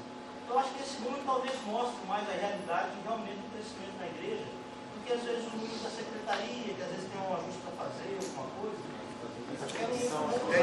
E eu, eu fui atrás disso aí. Eu fui atrás disso aí e perguntei na própria divisão qual que é a manifestação, como é que isso se manifesta. Tá? E a resposta veio bem clara. Tá? Não é tanto a quantidade de dizimistas que está aumentando, é mais os dizimistas que já existem estão se tornando mais prósperos. Tá? Existe sim crescimento em número de dizimistas, sim, mas não é o elemento que, é, que, é, que é, coopera, contribui para esse crescimento é, é, marcante. Então é mais a prosperidade de dizimistas já existentes. Já porque o maior grupo que nós conseguimos converter. Sim, sim. Mas você está pegando o PIB do país. Tá? Eu tô, O o é bem provável que sim. Tá? A bênção de Deus recaindo sobre os dizimistas parece-me que foi muito mais acentuado. Existe um estudo também de que. Pastor, existe um estudo também de que, de que pessoas, eh, as pessoas que vêm para a igreja, em sua grande maioria, são pessoas pobres. Na segunda geração é que elas vão começar a estudar, na terceira geração que elas vão realmente experimentar prosperidade. Tá? E nós estamos exatamente nessa terceira geração de pessoas prósperas. Tá? Então, esse, inclusive, é um dos elementos que mascara o crescimento de igreja. Dois elementos. A quantidade de dinheiro que nós temos hoje na igreja mascara, e muitas pessoas dizem: não, mas nós estamos bem. E o outro elemento tá, é o elemento da, da pirâmide etária, tá, que nós temos muitos jovens ainda. E vamos lá. Aqui a taxa de crescimento decenal em linha. E agora, é, aqui, com todos esses dados aí, nós temos a taxa de abandono, percentual de abandono. Mas eu queria muito, queridos, que a gente não pegasse meias, meias compreensões só. Eu não sei, eu quando dou aula para mulheres, eu sei que elas conseguem falar e ouvir ao mesmo tempo. Mas eu sei que como homem nós não sabemos isso. Então aí você pega só metade das informações. Nós estamos com uma taxa de crescimento na, na, de abandono considerável, de evasão. Eu não estou chamando de apostasia. Tá? Nos, na, nas, nas estatísticas oficiais da igreja, Adventist Statistics, está lá apostasia. Tá? Mas eu não considero isso como apostasia. Apostasia é a deliberada saída da igreja por discórdia de conteúdo, de estilo de vida ou qualquer outra coisa. Então eu saio porque eu não quero participar mais dessa igreja. Para mim, isso é categorizado como apostasia. Tem uma tese doutoral sendo escrita, eu estou ansioso pelos resultados dessa tese. Tá? Agora, é, isso aí é abandono ou evasão, que seria o grupo de pessoas que vem na igreja, não consegue se encaixar socialmente, sociologicamente, não consegue se, é, se encaixar. Se encaixariam até teologicamente, porque esse é o poder da nossa, da nossa mensagem. Quando você pega, por exemplo, a tese que foi agora defendida pelo pastor Antônio Pires, tá, lá de Belo Horizonte, ele fez um estudo e mostra que é, o que fez com que as pessoas ficassem na igreja é a beleza do, do, do, da mensagem. Então, nós temos uma mensagem poderosa, ela é bonita, no entanto, nós não estamos conseguindo fazer conexão sociológica, integração social das pessoas no tecido social da igreja. Então, os grupos, as panelas são fechadas. E as pessoas vêm, querem entrar nessa panela, não conseguem, querem entrar naquela, não conseguem e acabam indo embora. Tá? E o processo de evangelismo não contempla o processo de inclusão social dentro do tecido social da igreja. Tá? Muitas vezes é um processo estranho. Eu faço o evangelismo aqui, pego aquele grupo de pessoas, coloco ali.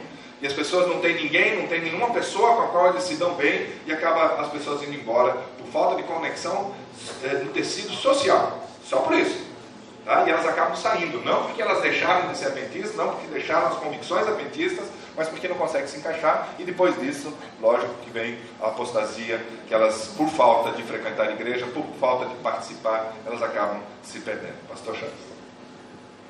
É, nesse sentido, tem um, um aspecto que me surpreendeu outro dia, participando de uma das, das mesas da divisão.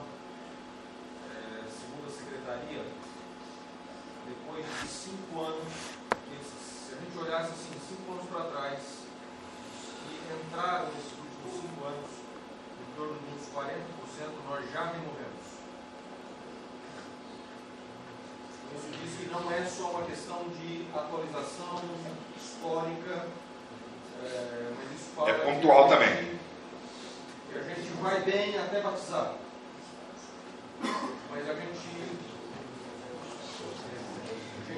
precisa crescer no pós. Como dizia o pastor Ju... Ah, sim, termina, pastor. E aí talvez o, o- aquele livro da casa, ah, não sei se o pastor Gress, ele diz, é, Comunidade Amor, ele diz, a gente tem visto o batismo como a formatura. A gente precisa ver o batismo como matrícula na escola. Sim. Talvez essa seja, matricular na escola, tem todo um processo pela frente. Falecido José, sim, o falecido José Mascarenhas Viana já dizia: nós somos ótimas parteiras e péssimas babás. Tá? E não sei se vocês lembram o que está escrito em, em eh, segundo Volta, capítulo 4, versículo 5. O salário do batismo é a perda dos amigos. Você entra na igreja e você perde os amigos. Aquele grupinho do happy hour, a tomava cervejinha, comia um camarãozinho, comia um, um, um baconzinho lá e se divertia. Tá? Eu não tenho mais esses, mas também não ganhei ninguém lá. Tá? Esses me chamaram de crente e me excluíram do círculo deles. Tá? Esses aqui não me chamaram de crente e não me incluíram no círculo deles. Na verdade, a pior maldição que foi para minha vida foi eu me batizar. Que eu perdi lá e perdi cá. Isso que é o feio da coisa.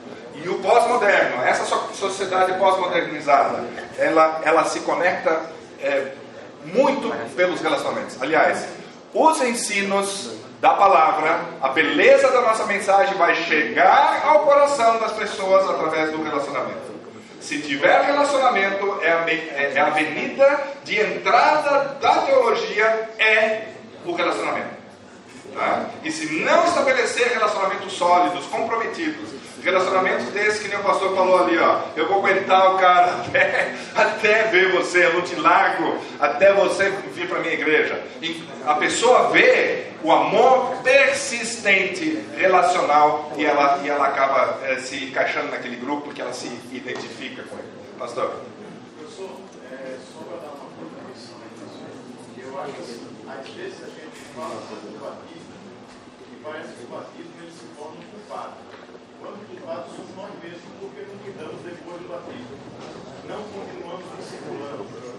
Então veja só, a gente tem que continuar motivando e incentivando as pessoas a serem levadas à decisão. Sim. Mas a gente tem que continuar também com elas depois da decisão, discipulando, continuar sendo discipulado. Sim, esse é o, essa é a característica principal aqui, nessa sociedade aqui que nós estamos. As pessoas acreditam em relacionamentos consistentes, não em, relacionamentos interesseiros, em que eu me aproximo da pessoa, a batizo e depois a abandono. As pessoas, elas se, se ofendem com isso, quando ela percebe que ela foi nada mais do que um número para você. Eu estive numa bela igreja desse país afora, certa feita, e eu vi um, re- um- um batismo de ex-adventistas, rebatido. Tá? Havia mais ou menos 300, um trabalho muito bonito feito. Tá? E eu estava, eu estava com duas visitas de, de pastores alemães que estavam eh, junto comigo, tá? e ficava aparecendo no telão. Tá? Tinha seis tanques batismais na frente, seis pastores batizando, tá? e aparecia ali o número de pessoas que estavam sendo batizadas. Tá? E os pastores alemães perguntaram para mim, e eu disse: Não, acho que é eu, eu, eu, eu, eu, senti a fraqueza naquele momento. Né? Eu sabia que eles estavam contando o número de batismos que estavam acontecendo ali, mas eu sabia que os alemães iam ficar irritadíssimos com isso. Tá? Aí eu disse, ah, deve ser o número de hino que nós vamos cantar agora. Não, mas não bate aqui. Aí eu fui enrolando, fui enrolando, no final das contas, um deles, ninguém é bobo, bobo é só aquele que julga que os outros são, né? É, ele, ele chegou e disse, peraí, acompanhando, cada vez tem seis pessoas e aumenta seis ali. Eles estão contando os batismos ali? Disse, será? Nossa, eu já estava irritado com aquela contagem. Eles, tá, por pouco que não levantem e saem da igreja de protesto. Tá? Quando uma pessoa é considerada apenas como um número. Eu não sou contra batismo, pelo, pelo contrário, quero unir a minha voz com a sua, pastor. Tá? Nós precisamos de mais batismos, mas mais batismos como parte de um processo. Tá? E eu vou, eu vou entrar daqui a pouco aqui, tem bastante, bastante mãos aqui, mas eu, eu, vou entrar aqui os sistemas de medida que foram utilizados ao longo do tempo e onde é que nós deveríamos, como é que nós deveríamos medir crescimento de igreja hoje. Que isso que eu estou apresentando para vocês nem é a melhor maneira de medir crescimento de igreja. Pastor lá atrás, depois pastor Cirilo, depois aqui. Pastor, estamos apresentando um programa, plano, é, que faz um ano já, e é porque a reação do povo está sendo uma reação boa. O programa chama-se Um Dia Depois. Em que consiste? Tem alguns momentos do ano, e fazemos por, por campos. Por exemplo, terminou a Semana Santa, duas semanas depois, num final de semana, num domingo, nós pegamos todas as pessoas que se batizaram desde janeiro até o período de Semana Santa, abril normalmente. E a gente passa um final de semana com elas e, e faz uma jornada de, de discipulados, linkando o ministério pessoal com o departamento de mordomia. Então nós ensinamos a elas a, a jornada de, de, crescimento, de, crescimento espiritual. Okay. Eh, trabalhamos eh, a, a, questão de estar conectado a um grupo para poder continuar na igreja, parte do relacionamento. Falamos sobre o sábado, que é um dos pilares da igreja guardar o sábado, enfim. E ao final do programa, o interessante é que normalmente é, é feito no domingo, no final de semana, e, e logo após o evento, muito trabalho do pastor, como é Semana Santa, enfim, normalmente o pastor quando vem, ele não vem muito contente. Tem que trazer as pessoas que se batizaram, algumas, algumas ele não conseguiu achar, não vieram, enfim, mas algumas, a grande, a grande maioria vem. Interessante que ao final do programa, a gente dá um espaço para eles falarem, uma, uma hora, uma hora e meia, o pessoal que assistiu o final de semana, eles falam, todos eles são novos mesmo. E, é interessante porque eles começam a falar, olha, eh, nós estamos contentes porque a igreja lembrou de nós depois do batismo. É, eu nunca pensei que a igreja iria me tratar dessa maneira.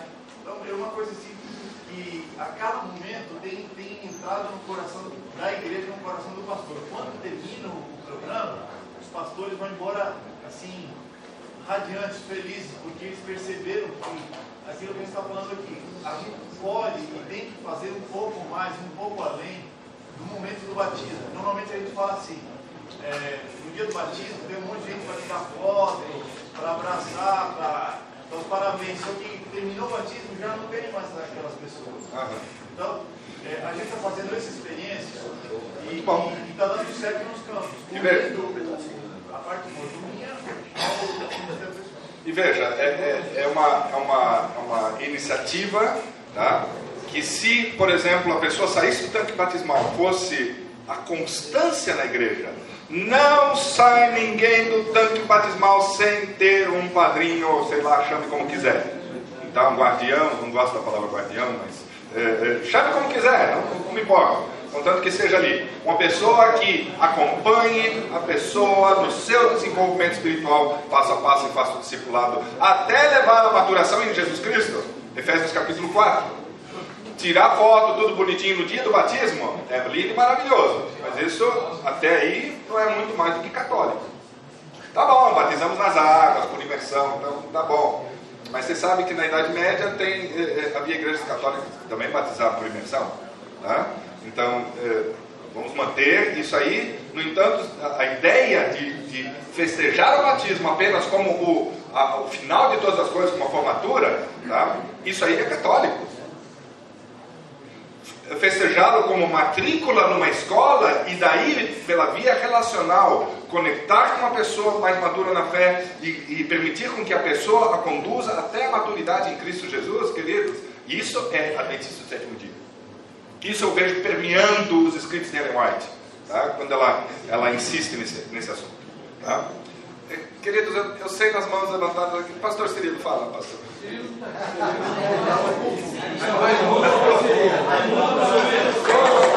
Desculpa, duas vezes. Fiquei vermelho, pastor Raimundo. Fala aí. Pastor Volker, é, com respeito à preocupação com o pós-batismo, na minha opinião, eu creio que nós devemos nos preocupar sim. Só que em função da conservação da pessoa, na minha opinião, nossa ênfase deveria estar no pré, deveria estar na preparação.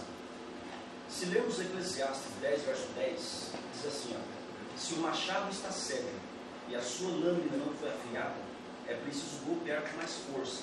Agir com sabedoria assegura o sucesso. Então, essa inclusive é a minha ênfase na minha simples e humilde pesquisa da dissertação. Eu quero propor a ênfase na fase de preparação, porque inclusive essa aula para mim está sendo chave para a minha pesquisa, porque ela foca o relacional, ela foca, ela foca é, a preparação e a mobilização da igreja, com seus variados dons, para a missão da igreja. Então, se a gente se preocupar, na minha opinião, só com o pós, eu creio que nós vamos continuar na mesmice. Sim. E eu creio que se nós focalizarmos antes do batismo, envolvendo a igreja e preparando o candidato com a igreja, eu creio que a fase de proclamação e a fase de preservação, elas ficaria mais garantida na fase de preparação.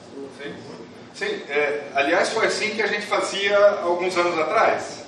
Tá? Você não, não sei se vocês sabem, mas os, os nossos pioneiros batizavam as pessoas só depois que elas tinham recebido o estudo bíblico, eh, os estudos bíblicos completos. Tá? Tinha profissão de fé que é uma sabatinada mesmo. Para cada estudo bíblico, cada assunto tinha ao redor de 100 a 150 textos bíblicos e ela era examinada na frente da igreja para ver se sabia tudo aquilo.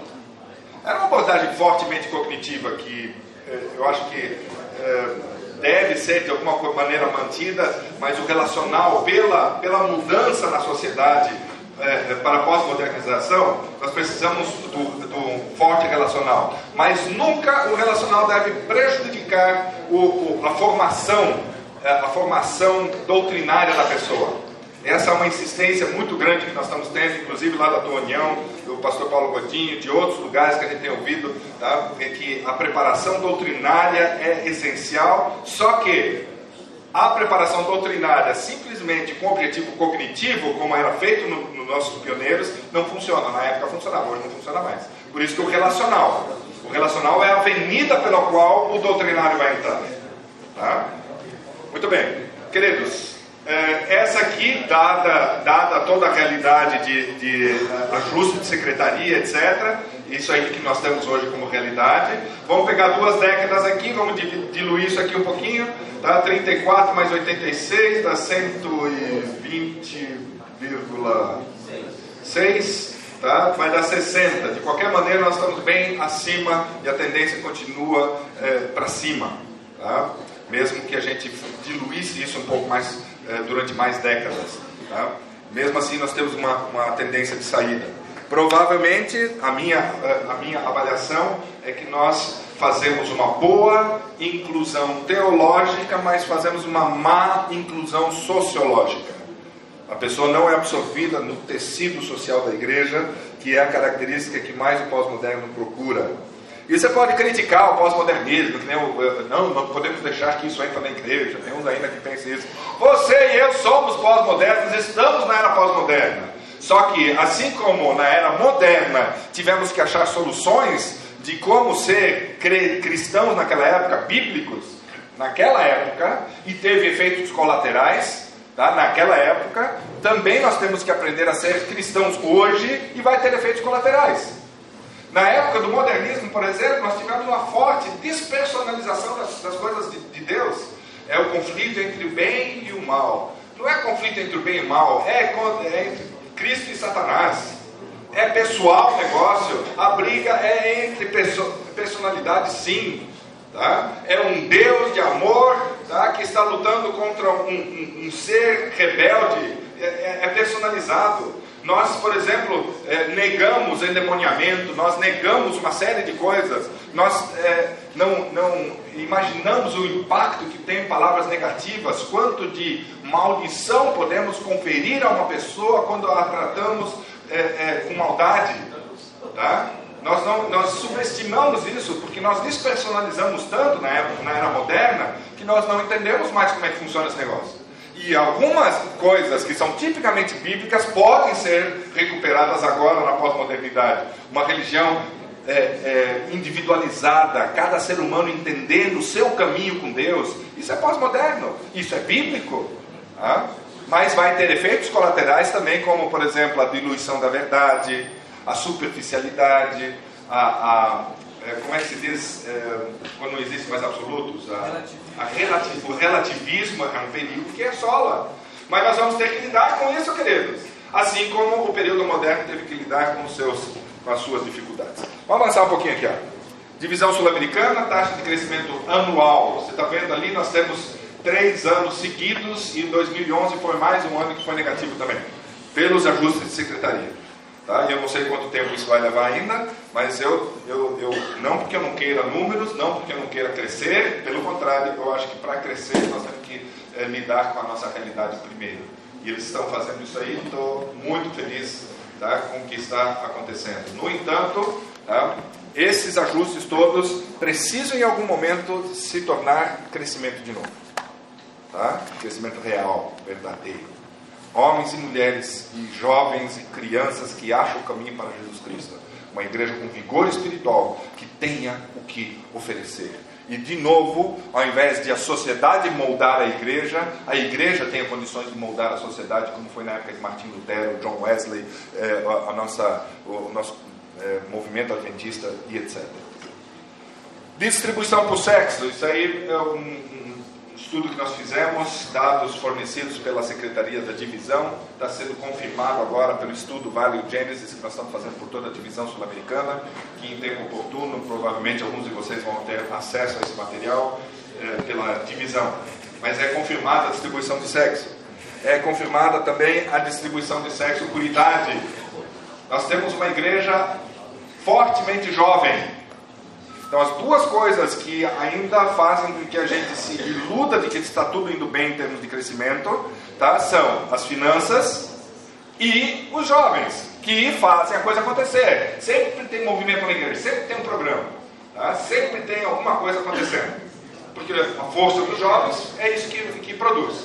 Então, nós temos hoje, nós temos hoje essa característica aqui, que, e essas duas coisas, queridos, essas duas coisas, finanças e é, muita juventude na igreja, podem ser uma maldição ou podem ser uma bênção. É este o momento. Eu dou para a igreja, na, meu, na, minha humilde avaliação, uma janelinha aí de uns, de uns 7, 8 anos, tá? para ela começar um processo, para ela estar exatamente na mesmo, no mesmo trilho que Estados Unidos e Europa. Você vai nos Estados Unidos, nas igrejas, nas igrejas eh, de, de anglo-saxões, tá? você vê lá só cabecinha branca, nada contra cabecinha branca. Tá? No entanto, só cabecinha branca. A igreja envelhecendo. Tá? Dizem que cresce muito no meio dos hispanos. Tá? Se você fizer uma, um estudo assim bem adequado ali, tá? você vai ver também que nos hispanos também está começando a haver um arrefecimento. Que eles crescem muito pela mudança pela, pela imigração de adventistas que vêm para, é, vêm para os Estados Unidos. Tá? Ou da conversão de recém-chegados que ainda estão procurando conexão e que é, acabam se afiliando à igreja. Tá? Caso contrário, é, geralmente, assim, de pessoas é, já americanizadas ali, nem, nem isso eles não conseguem encontrar. Então, é, nós, é, se nós, tem uma, uma janela aí de uns 7, 8, talvez 10 anos no máximo para a gente fazer ajustes e é, é, fazer a, a igreja entender a sociedade e atingi-la. Caso contrário, nós vamos sofrer exatamente a mesma coisa que houve nos Estados Unidos e na Europa. As gerações aqui. Pode ser que a classificação não seja a mais adequada, eu peguei um autor, é, esqueci de colocar a fonte ali agora, mas é mais ou menos essa a, a distribuição aí. Tá? E essas são as cidades das pessoas. Nós temos como, como divisão sul-americana, nós temos hoje ao redor de 60,8% de é, pessoas entre a geração X e a geração Y. A grande maioria da, da igreja. Que já são pessoas mais secularizadas, mais pós-modernizadas e com alguns pensamentos pós-cristãos. Nesse estudo que nós estamos fazendo agora, eu ontem à noite trabalhei até onde eu podia, depois dormi em cima do computador, que ninguém é de ferro. Eu, tô pra, eu tenho que mandar o relatório para a Associação Geral agora do, do estudo que nós fizemos por toda a divisão sul-americana. E nós descobrimos ali que as finanças também vêm prioritariamente desse grupo. Tá? Geração Y, aliás, ali é uma classificação um pouquinho diferente, foi até 35 anos tá, de idade. São aqueles, mais ou menos 60% de todo o dízimo da igreja na divisão sul-americana vem desse, dessas pessoas.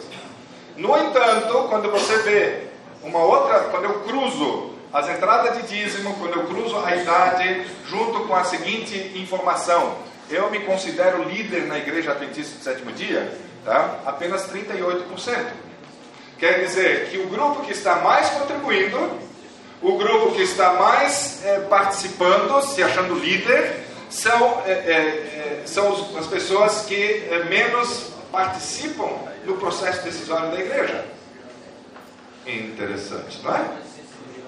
Nós estamos com uma igreja que está pegando cada vez mais a cara dos boomers, quer dizer, que tem a cara dos boomers, tem um pouquinho de cara de geração X, mas a geração Y praticamente não tem direito de participar, de, de falar. Essa é a realidade que nós estamos levantando nesse exato momento. Pãozinho quentinho sai do forno. Tá? é, do dízimo, o grupo até 35 anos está é, com perto de 60% das entradas de dízimo de toda a igreja. Tá? E, e, o direito de participar é em torno de 34%. É, 34%. Então, nós, além de tudo, nós precisamos começar a construir uma igreja que tenha uma cara mais de geração Y. Senão nós vamos ter um, um, um, um vazio nós vamos ter um hiato tá, de gerações terrível. Porque a hora que esses boomers forem embora, tá, e que eles não estiverem mais dirigindo a igreja, e os poucos dos, dos eh, da geração X e os menos ainda da geração Y, a hora que esses forem crescendo ali, forem ficando mais velhos, vai ficar um vazio ali. Tá? E nós vamos ter uma crise de liderança tremenda, meus irmãos. Se nós não é, dermos oportunidade para a geração Y participar. Só que a geração Y não funciona como a geração X. E muito menos ainda como a geração Boomers. A, a geração Boomers ela tem uma mentalidade ainda militarizada. Eu dou a ordem, você cumpre. Nós temos uma estrutura aqui, departamento X, você vai fazer isso, tua descrição de função é essa, vai e faça, cumpra com a tua função. E a geração Y não está nem aí. Dá uma olhada na geração Y. Eles gostam de, de, de, de curtir o que eles estão fazendo. Né? É, como está lá no, né, no, no, Facebook, né? Positivo, eles gostam de curtir o que estão fazendo. A maior parte, a, a, aquele Mark Zuckerberg lá da, da, da, da, Facebook, é o típico do, do geração Y, né? dos millennials que eles falam. E a geração Y, é, o que, que eles fazem naquele Facebook? Tá? Eles ficam lá a maior parte do tempo jogando basquete, jogando bilhar, tem uma piscina no fundo, tá? tem um negócio lá para eles fazerem churrasco. Eles, é uma, a vida deles é uma festa. Mas quando tem uma ideia, eles se reúnem, aquilo incendeia e eles varam dias. Tá? Varam dias fazendo aquilo. Tá? Porque é apaixonante, porque é empolgante, eles querem ver aquilo lá acontecendo. Tá? Isso aqui está tudo à disposição de vocês, né? um, um, um clique eu vou passar tudo isso aí. Estão entendendo o que eu estou falando? Então, é, a, a, geração Y é, e o ministério segundo os dons seria o casamento perfeito para a gente resgatar essa, essa, esse pessoal. Quando nós temos uma estrutura que é, luta para o poder, tá? e tem que tudo tem que ser é, e eu não estou falando de bagunça aqui, mas eu estou falando de como é que os, os geração Y funcionam. Quando tudo tem que ser submetido a um grupo de pessoas que pode dizer se vai fazer ou não vai. Chega o jovenzinho com 18 anos ali, tem uma ideia fantástica. Olha, queria fazer tal coisa. Tá? Não, tem que passar pela comissão. E a comissão diz não. Aquele jovenzinho põe as coisinhas dentro debaixo do braço e cai fora. Ele não quer saber. Minha igreja não tem espaço para mim. Porque o, o, o geração Y quer participar mas ele quer entrar com criatividade, ele quer entrar com autonomia, mas ele gostaria muito de ser orientado. Criar um sistema, tá? uma organização ministerial, que a gente estava falando lá, né, pastor? De organizar uma equipe ministerial que estimule os diferentes jovens, as pessoas que querem, que vão surgindo com as ideias, que haja um estímulo para que surjam os dons e os ministérios e que organize, treinando e capacitando essas pessoas. Esse é o grande lance para envolver a geração Y. Pastor.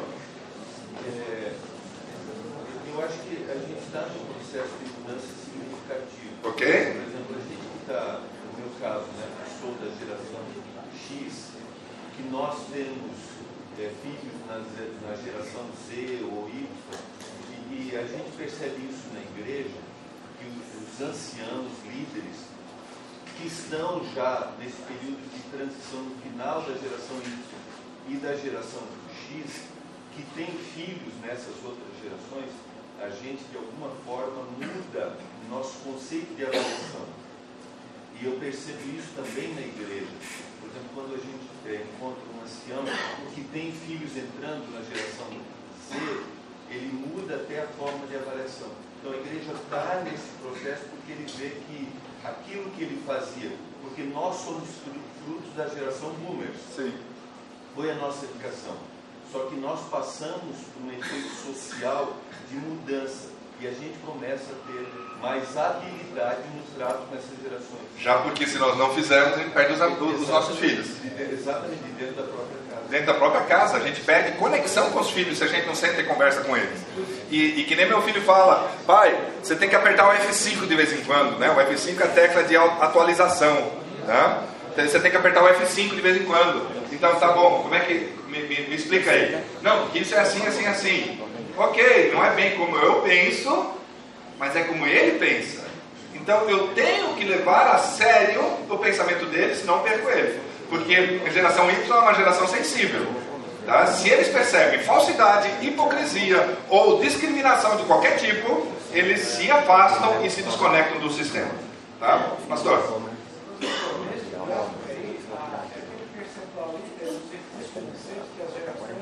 Não, essa é a distribuição de membros por geração. Tá? Secretaria. Quantos por cento de membros nós temos na geração Z? 12, 32,7 na geração Y, 28,1 na X e assim por diante. Tá? Ok? Queridos, esse aqui só para mostrar um pouquinho eh, onde é que nós estamos e também dar uma dica de solução de como envolver mais os jovens aqui. Aqui, se você tem as diferentes gerações, você tem, por exemplo, geração Y, o roxinho ali, 32,7 na divisão. Na União Norte você tem mais. Na União Sudeste você tem um envelhecimento. Eu quero fazer esse estudo aqui mais cinco anos, tá?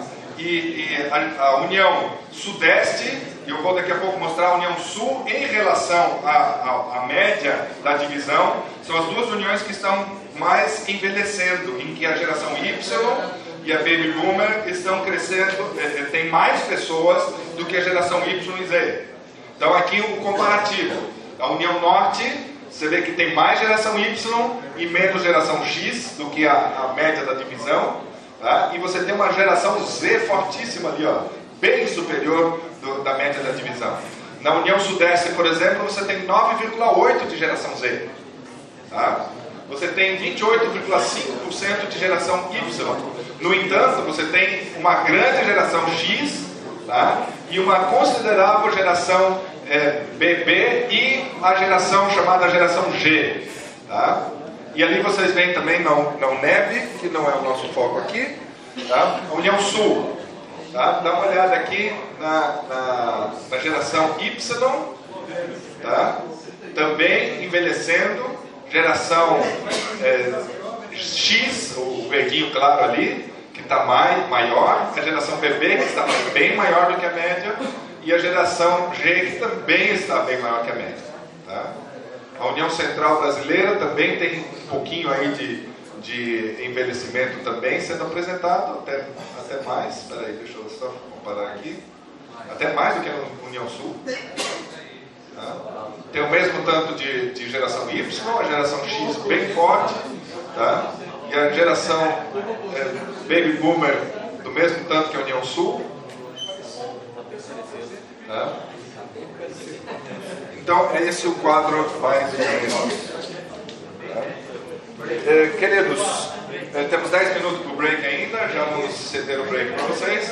Temos de todas as uniões, eu não vou passar aqui temos das uniões do Centro-Sul brasileiro, que é a área de jurisdição desse, dessa, desse seminário aqui. Então, União Centro-Oeste, Sul, Sudeste e eh, a União Central Brasileira. Eu tenho todos os dados também em, em eh, divisão de eh, etária, etc, etc. Eu queria dar uma continuada aqui, então, naquilo que nós começamos ontem, como voltar a ser um movimento. Tá? É, precisamos de um claro programa de desenvolvimento espiritual. Tá? Essas, é, essas é, é, 40 madrugadas, esse é, material, é, me lembra aqui, a gente usa aqui no seminário também. É, sim, mas esses, esse material que vem da divisão do ano. As 40 madrugadas ali, aquele. Jornada espiritual, obrigado. Tá? Essa, esse, esse material tem feito a diferença na vida de muitas pessoas. Tá? É, creio que, que se é, conseguíssemos pegar esse material e ao invés de ser um material individual, pudesse é, ser feito em grupos e discutir em grupos, tá? É, porque de alguma maneira nós fizemos a seguinte inferência: o, a salvação é individual, Certo? E nós achamos que o desenvolvimento dessa salvação também é individual. Só que eu percebo que não é assim. É pela via relacional, é no meio dos relacionamentos é que eu cresço espiritualmente, é por meio dos relacionamentos é que é, todo o, o input espiritual começa a fazer sentido na cabeça da pessoa. Principalmente quando ele vê modelos naquela, naqueles, na, naquele grupo onde ele frequenta, ele vê modelos de pessoas que conseguem crescer em alguma área temos uma deficiência clara, é, não nesse programa, é, de maneira geral, temos uma deficiência clara de compreensão do que é espiritualidade. Tá? É, nós não temos uma definição clara, eu tenho tentado definir, tem alguma coisa no site do NUNCE, tá? nós não temos uma, uma definição clara do que é espiritualidade, consequentemente, nós não sabemos o que buscar. O que nós estamos buscando quando a gente quer desenvolvimento espiritual? O que, que, que, que se desenvolve quando eu cresço espiritualmente. Tá? É, nós, principalmente nós adventistas do sétimo dia, que é, que é o cerne da nossa compreensão antropológica, da nossa compreensão da natureza do ser humano, nós é, falhamos com a percepção de, do desenvolvimento integral, físico, mental e espiritual. As nossas escolas, pelo menos, ainda têm uma abordagem educação física, aula de religião e as outras para desenvolver o intelecto. Tá? No entanto, é, nos hospitais né, tem cuidado da parte física, tem ali a visita da, do, do, do, do, capelão, a oração feita pelas enfermeiras, etc., a parte espiritual, a parte intelectual não é muito, que não é nem muito hora para isso também. Tá? Mas nas nossas igrejas.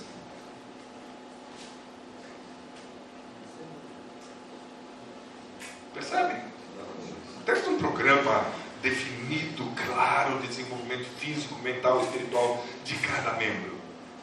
Nós não temos uma, uma, um processo organizado em que a pessoa saia de um momento A na vida dele e vá para um ponto B e um ponto C. Nós não entendemos, por exemplo, que eu não cresço espiritualmente se eu estiver, se eu estiver prejudicando o meu corpo. Por quê? Porque está tudo interligado. Nós temos a separação físico, mental e espiritual como uma separação didática, mas não como um fato que esteja separado dentro de nós. Aqui é a mente, aqui é não sei o que lá, e aqui é o corpo. Não existe isso aí. É tudo integrado. E, consequentemente, como nós não, é, na nossa prática, na teoria talvez até saibamos, mas na prática, nós não temos estruturadas as, as, as nas nossas igrejas para promover desenvolvimento físico, mental e espiritual. Não temos ministérios, temos ministérios, mas eles não agem dessa maneira. Quando a gente faz uma semana da saúde dentro da igreja, vai lá, traz um palestrante, faz palestra e vai embora. Tá? Faz uma semana de família, faz uma semana de família, faz palestra e vai embora. Tá? Nós, não, nós, nós não abordamos o ser humano como um, um todo e não temos um programa para um desenvolvimento é, sistemático de cada indivíduo na sua, no seu é, progresso, na sua jornada, no seu desenvolvimento espiritual. Tá? E isso não funciona vindo de cima para baixo. Isso tem que ser solução achada dentro da igreja, dentro dos irmãos. Quem está disposto a fornecer serviços através de ministérios? Isso tem que ser achado ali. Tá? A outra coisa, motivação intrínseca, criar um ambiente. O movimento se cria quando você dá espaço e promove a, a motivação intrínseca, que quer dizer criar um ambiente para que os membros tomem iniciativa, tenham espaço para exercer criatividade, estejam inseridos no, no sistema de suporte e reporte. Suporte, apoio, reporte, que deem, prestem contas do que estão fazendo é, é, no, no, progresso de, no processo de avanço.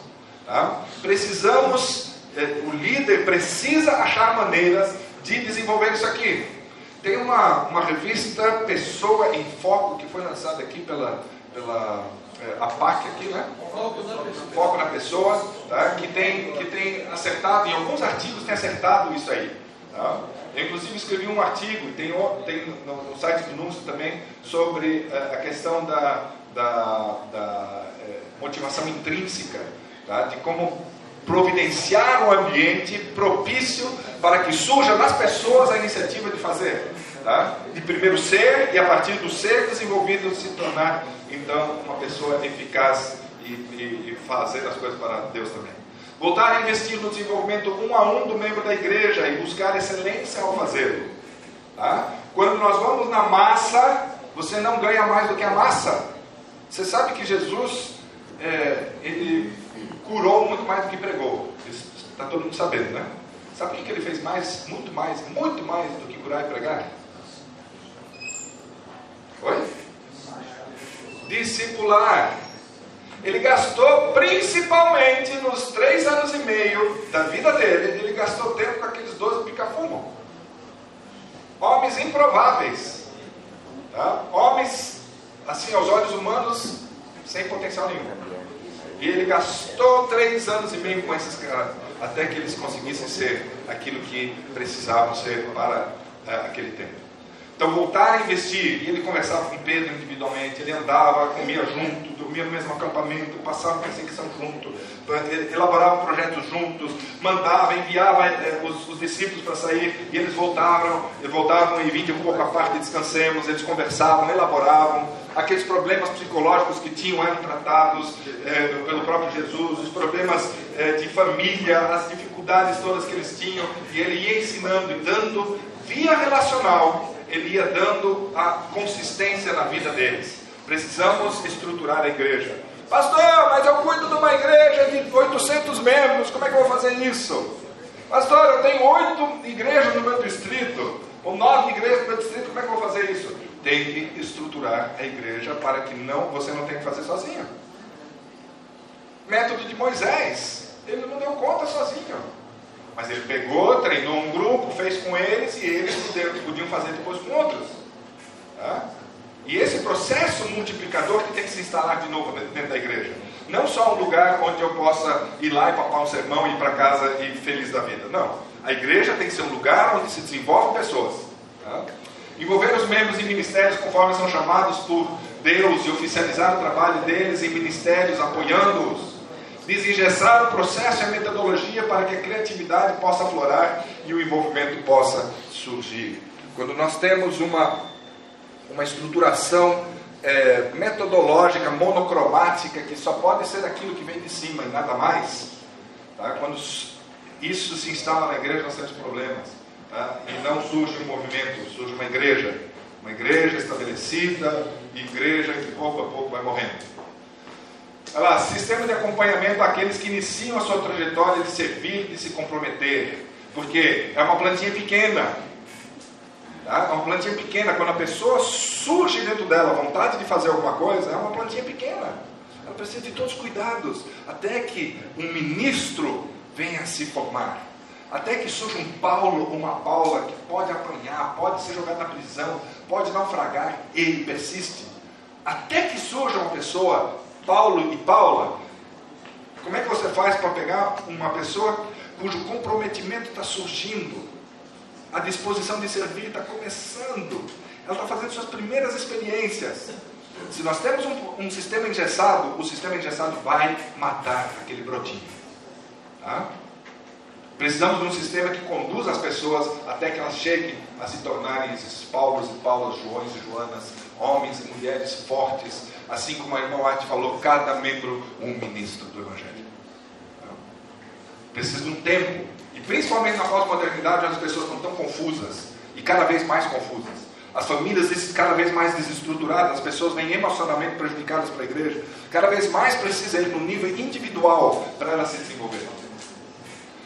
Estimular a base relacional da igreja, colocar relacionamentos de qualidade no centro do processo da igreja, tirando procedimentos e protocolos que impeçam ou inibam os relacionamentos de serem um estímulo principal para o desenvolvimento espiritual. Diminuir o grau de formalidade, e aqui eu não estou negando a Bíblia nem nada, viu, queridos? Bíblia, a doutrinação, a nossa bela mensagem, sempre em primeiro lugar. Quando eu, eu dou as ênfases aqui, eu não estou negando aquilo que nós queremos, viu? Deixar bem claro aqui é, diminuir o grau de formalidade da igreja ao nível que estimule de novo os relacionamentos espontâneos, verdadeiros e intencionais. Quanto mais formal é o ambiente, mais hipocrisia a gente gera. E a geração Y odeia hipócritas e se desconecta rapidinho de qualquer é, ambiente em que a hipocrisia seja estimulada. O que você pode fazer para diminuir o grau de formalidade de dentro da sua igreja? Formalidade era um grande estímulo para que as pessoas viessem numa época de desestruturação pós-revolução de 64. Tá? Você ter ordens claras, você ter estrutura clara, você ter uma, uma é, é, estruturação de igreja fixa que desse segurança para as pessoas, tá? era assim o máximo. Tá? Se você ingessa hoje, se você formaliza demais, se você, por aparência e conteúdo, você formaliza exageradamente o ambiente, isso repulsa as pessoas hoje. Porque a pós-modernidade é uma reação à modernidade. E um, e um movimento ou um movimento cultural posterior, a principal característica dele é negar a característica do movimento anterior. E se a formalidade era a marca registrada da modernidade, a pós-modernidade quer e precisa, por sua essência de busca de identidade, tem que negar aquilo lá. Tá? Como é que eu posso tornar menos formal a igreja? Eu não vou nem entrar aqui na discussão, ache soluções locais. Ensinar relacionamentos amorosos como fundamento de espiritualidade e religião, sadia. Queridos, não existe maneira de você ensinar a amar sem amar. Nós precisamos de modelos. Eu lembro quando eu era moleque, tá, 15 anos, fui de uma família de luteranos. Tá? E eu era luterano naquela época. E fui naquela família e tinha um filho, duas filhas, além de eu estar de olho numa delas naquela época. Tá? É, eu vi aquela família eu sou filho de pais separados, família não tinha senso de família, era só tensão, encrenca o tempo todo. Tá? E agora eu, eu, eu entro numa família e vejo o amor de Deus estampado. Aquela mãezona desse tamanho, o paizinho desse tamanho assim, tá? era até engraçado ver. Né? Mas quando eu chegava, aquela mulher me dava um abraço. Entra, filho, aqui a casa é tua. E eu olhava ali e, e, e o pai é, lavando louça junto com as filhas é, e jogando e jogando água na, na, nas filhas, brincando ali, todo mundo dando risada, aquele olhar claro das meninas, bem tratadas emocionalmente. Uma família que, lógico, tem suas lutas também, tem suas dificuldades, tá? mas é, emocionalmente estava todo mundo bem, tá? uma família feliz. Eu olhava para aquilo e dizia: Senhor, me dá isso, isso, eu quero isso. Tá? E eles me convidaram para fazer parte da igreja dele. E eu fui. Por quê? Porque aquilo que eu vi lá no tanque, na, na, na, na pia, é, na hora do almoço valia mais, aquele abraço quando eu entrava na casa deles valia mais do que qualquer estudo bíblico. Não que substitua, mas ali traduzia para mim o que, que era cristianismo. Aquilo eu queria. Eu faço qualquer coisa por aquilo.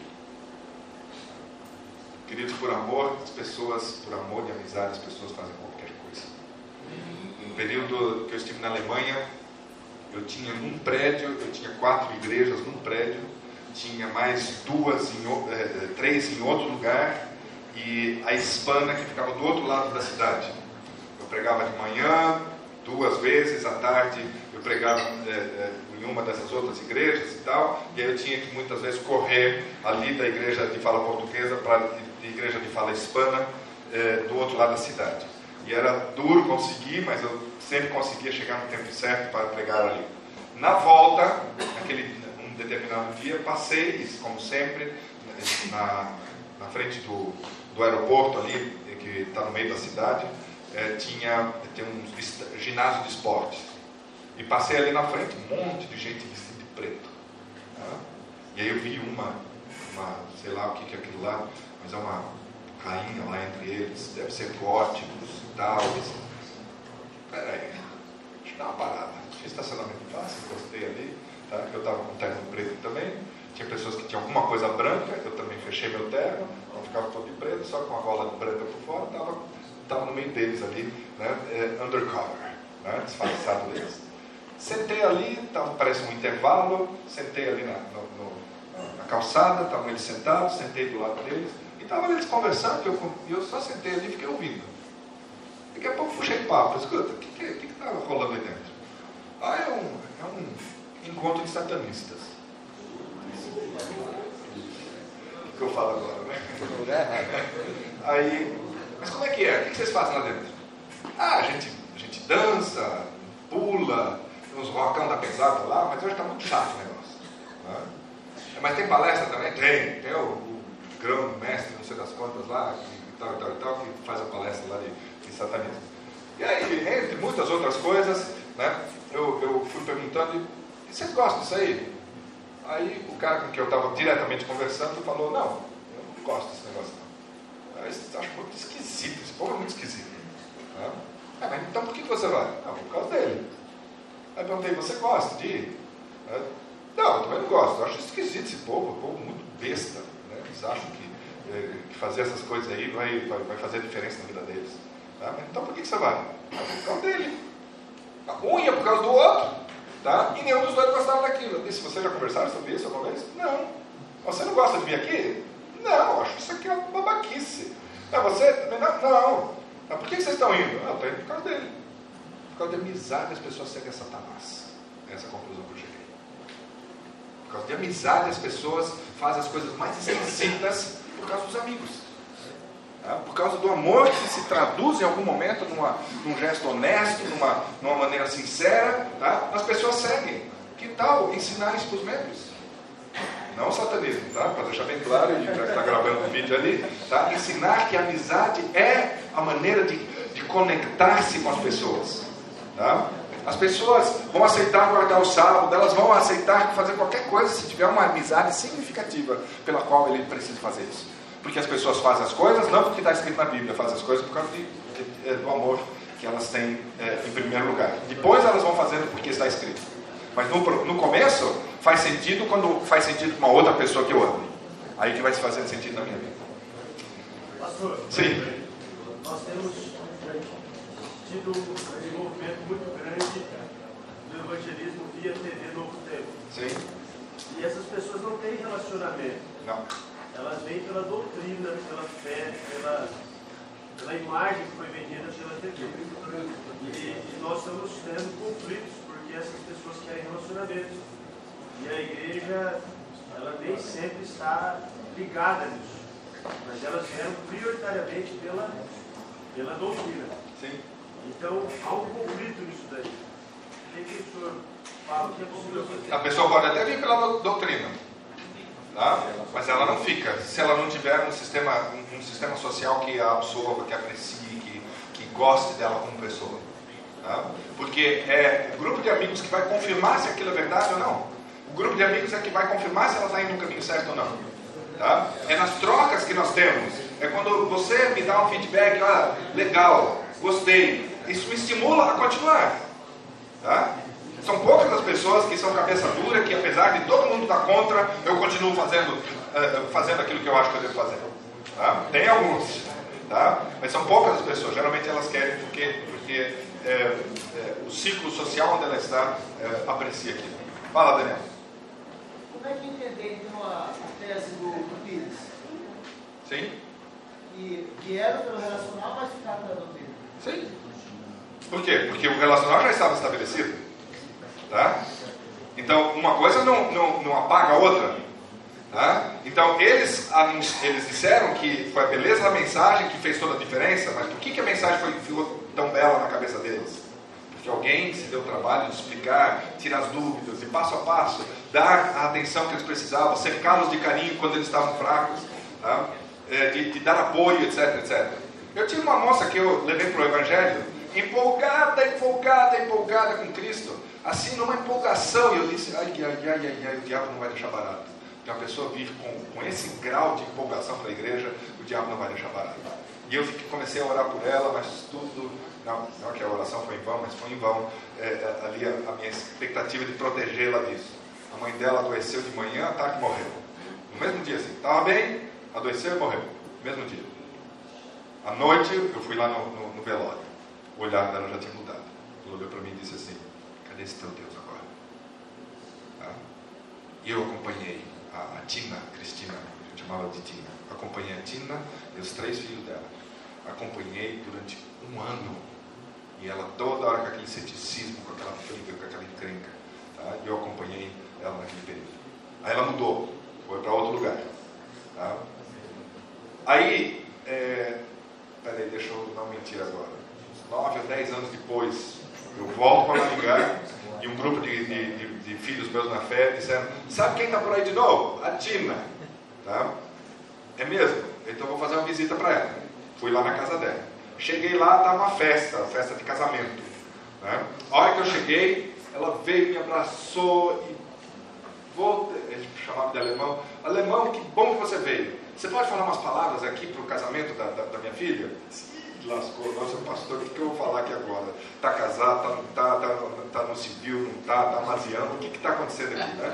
E eu me informei um pouquinho, eh, era gelo fino, mas grosso o suficiente para poder continuar andando, e, e, e, e, falei umas palavras, não declarei ninguém marido e mulher, simplesmente fiz uma oração com eles e resolvi o assunto que eles precisavam ali é, é, naquela situação. Não tinha pessoal de igreja, não tinha nada, era simplesmente dar uma bênção para eles ali. Beleza. Terminou o casamento, estava todo mundo festando, ela serviu todo mundo, daqui a pouco ela quietou num canto e eu sentei, Tina, como é que você está? Ah, eu estou bem. Está bem mesmo? Não, não estou. Tá? Meu filho está nas drogas, não sei o que lá está isso, está aquilo, essa menina está casando grávida. Tá? E, e, e, então, e você? Outra, se eu apenas tivesse te ouvido naquela época, se eu não tivesse deixado a morte da minha mãe me arrastar para longe de Deus, meus filhos estariam todos na igreja e a gente estaria bem hoje. Se apenas você disse para ela, nunca é tarde. Ah, para mim é tarde, não dá mais. Aí eu passei um tempo ali, orando com ela, conversando, tá? e ela sempre Deixei alguém responsável, recebi, recebi uns sete, oito meses depois a notícia de que ela e dois dos três filhos haviam se batizado. Tá? Por quê? Três anos antes, alguém persistentemente enviou esforços amorosos para que aquela, aquela pessoa tivesse o apoio e a proteção. Para ela tudo isso fazia sentido. Quando eu voltei ali na casa dela, tudo fez sentido. Tá? Tudo fez sentido. Porque ela sabia que era aquilo que ela queria.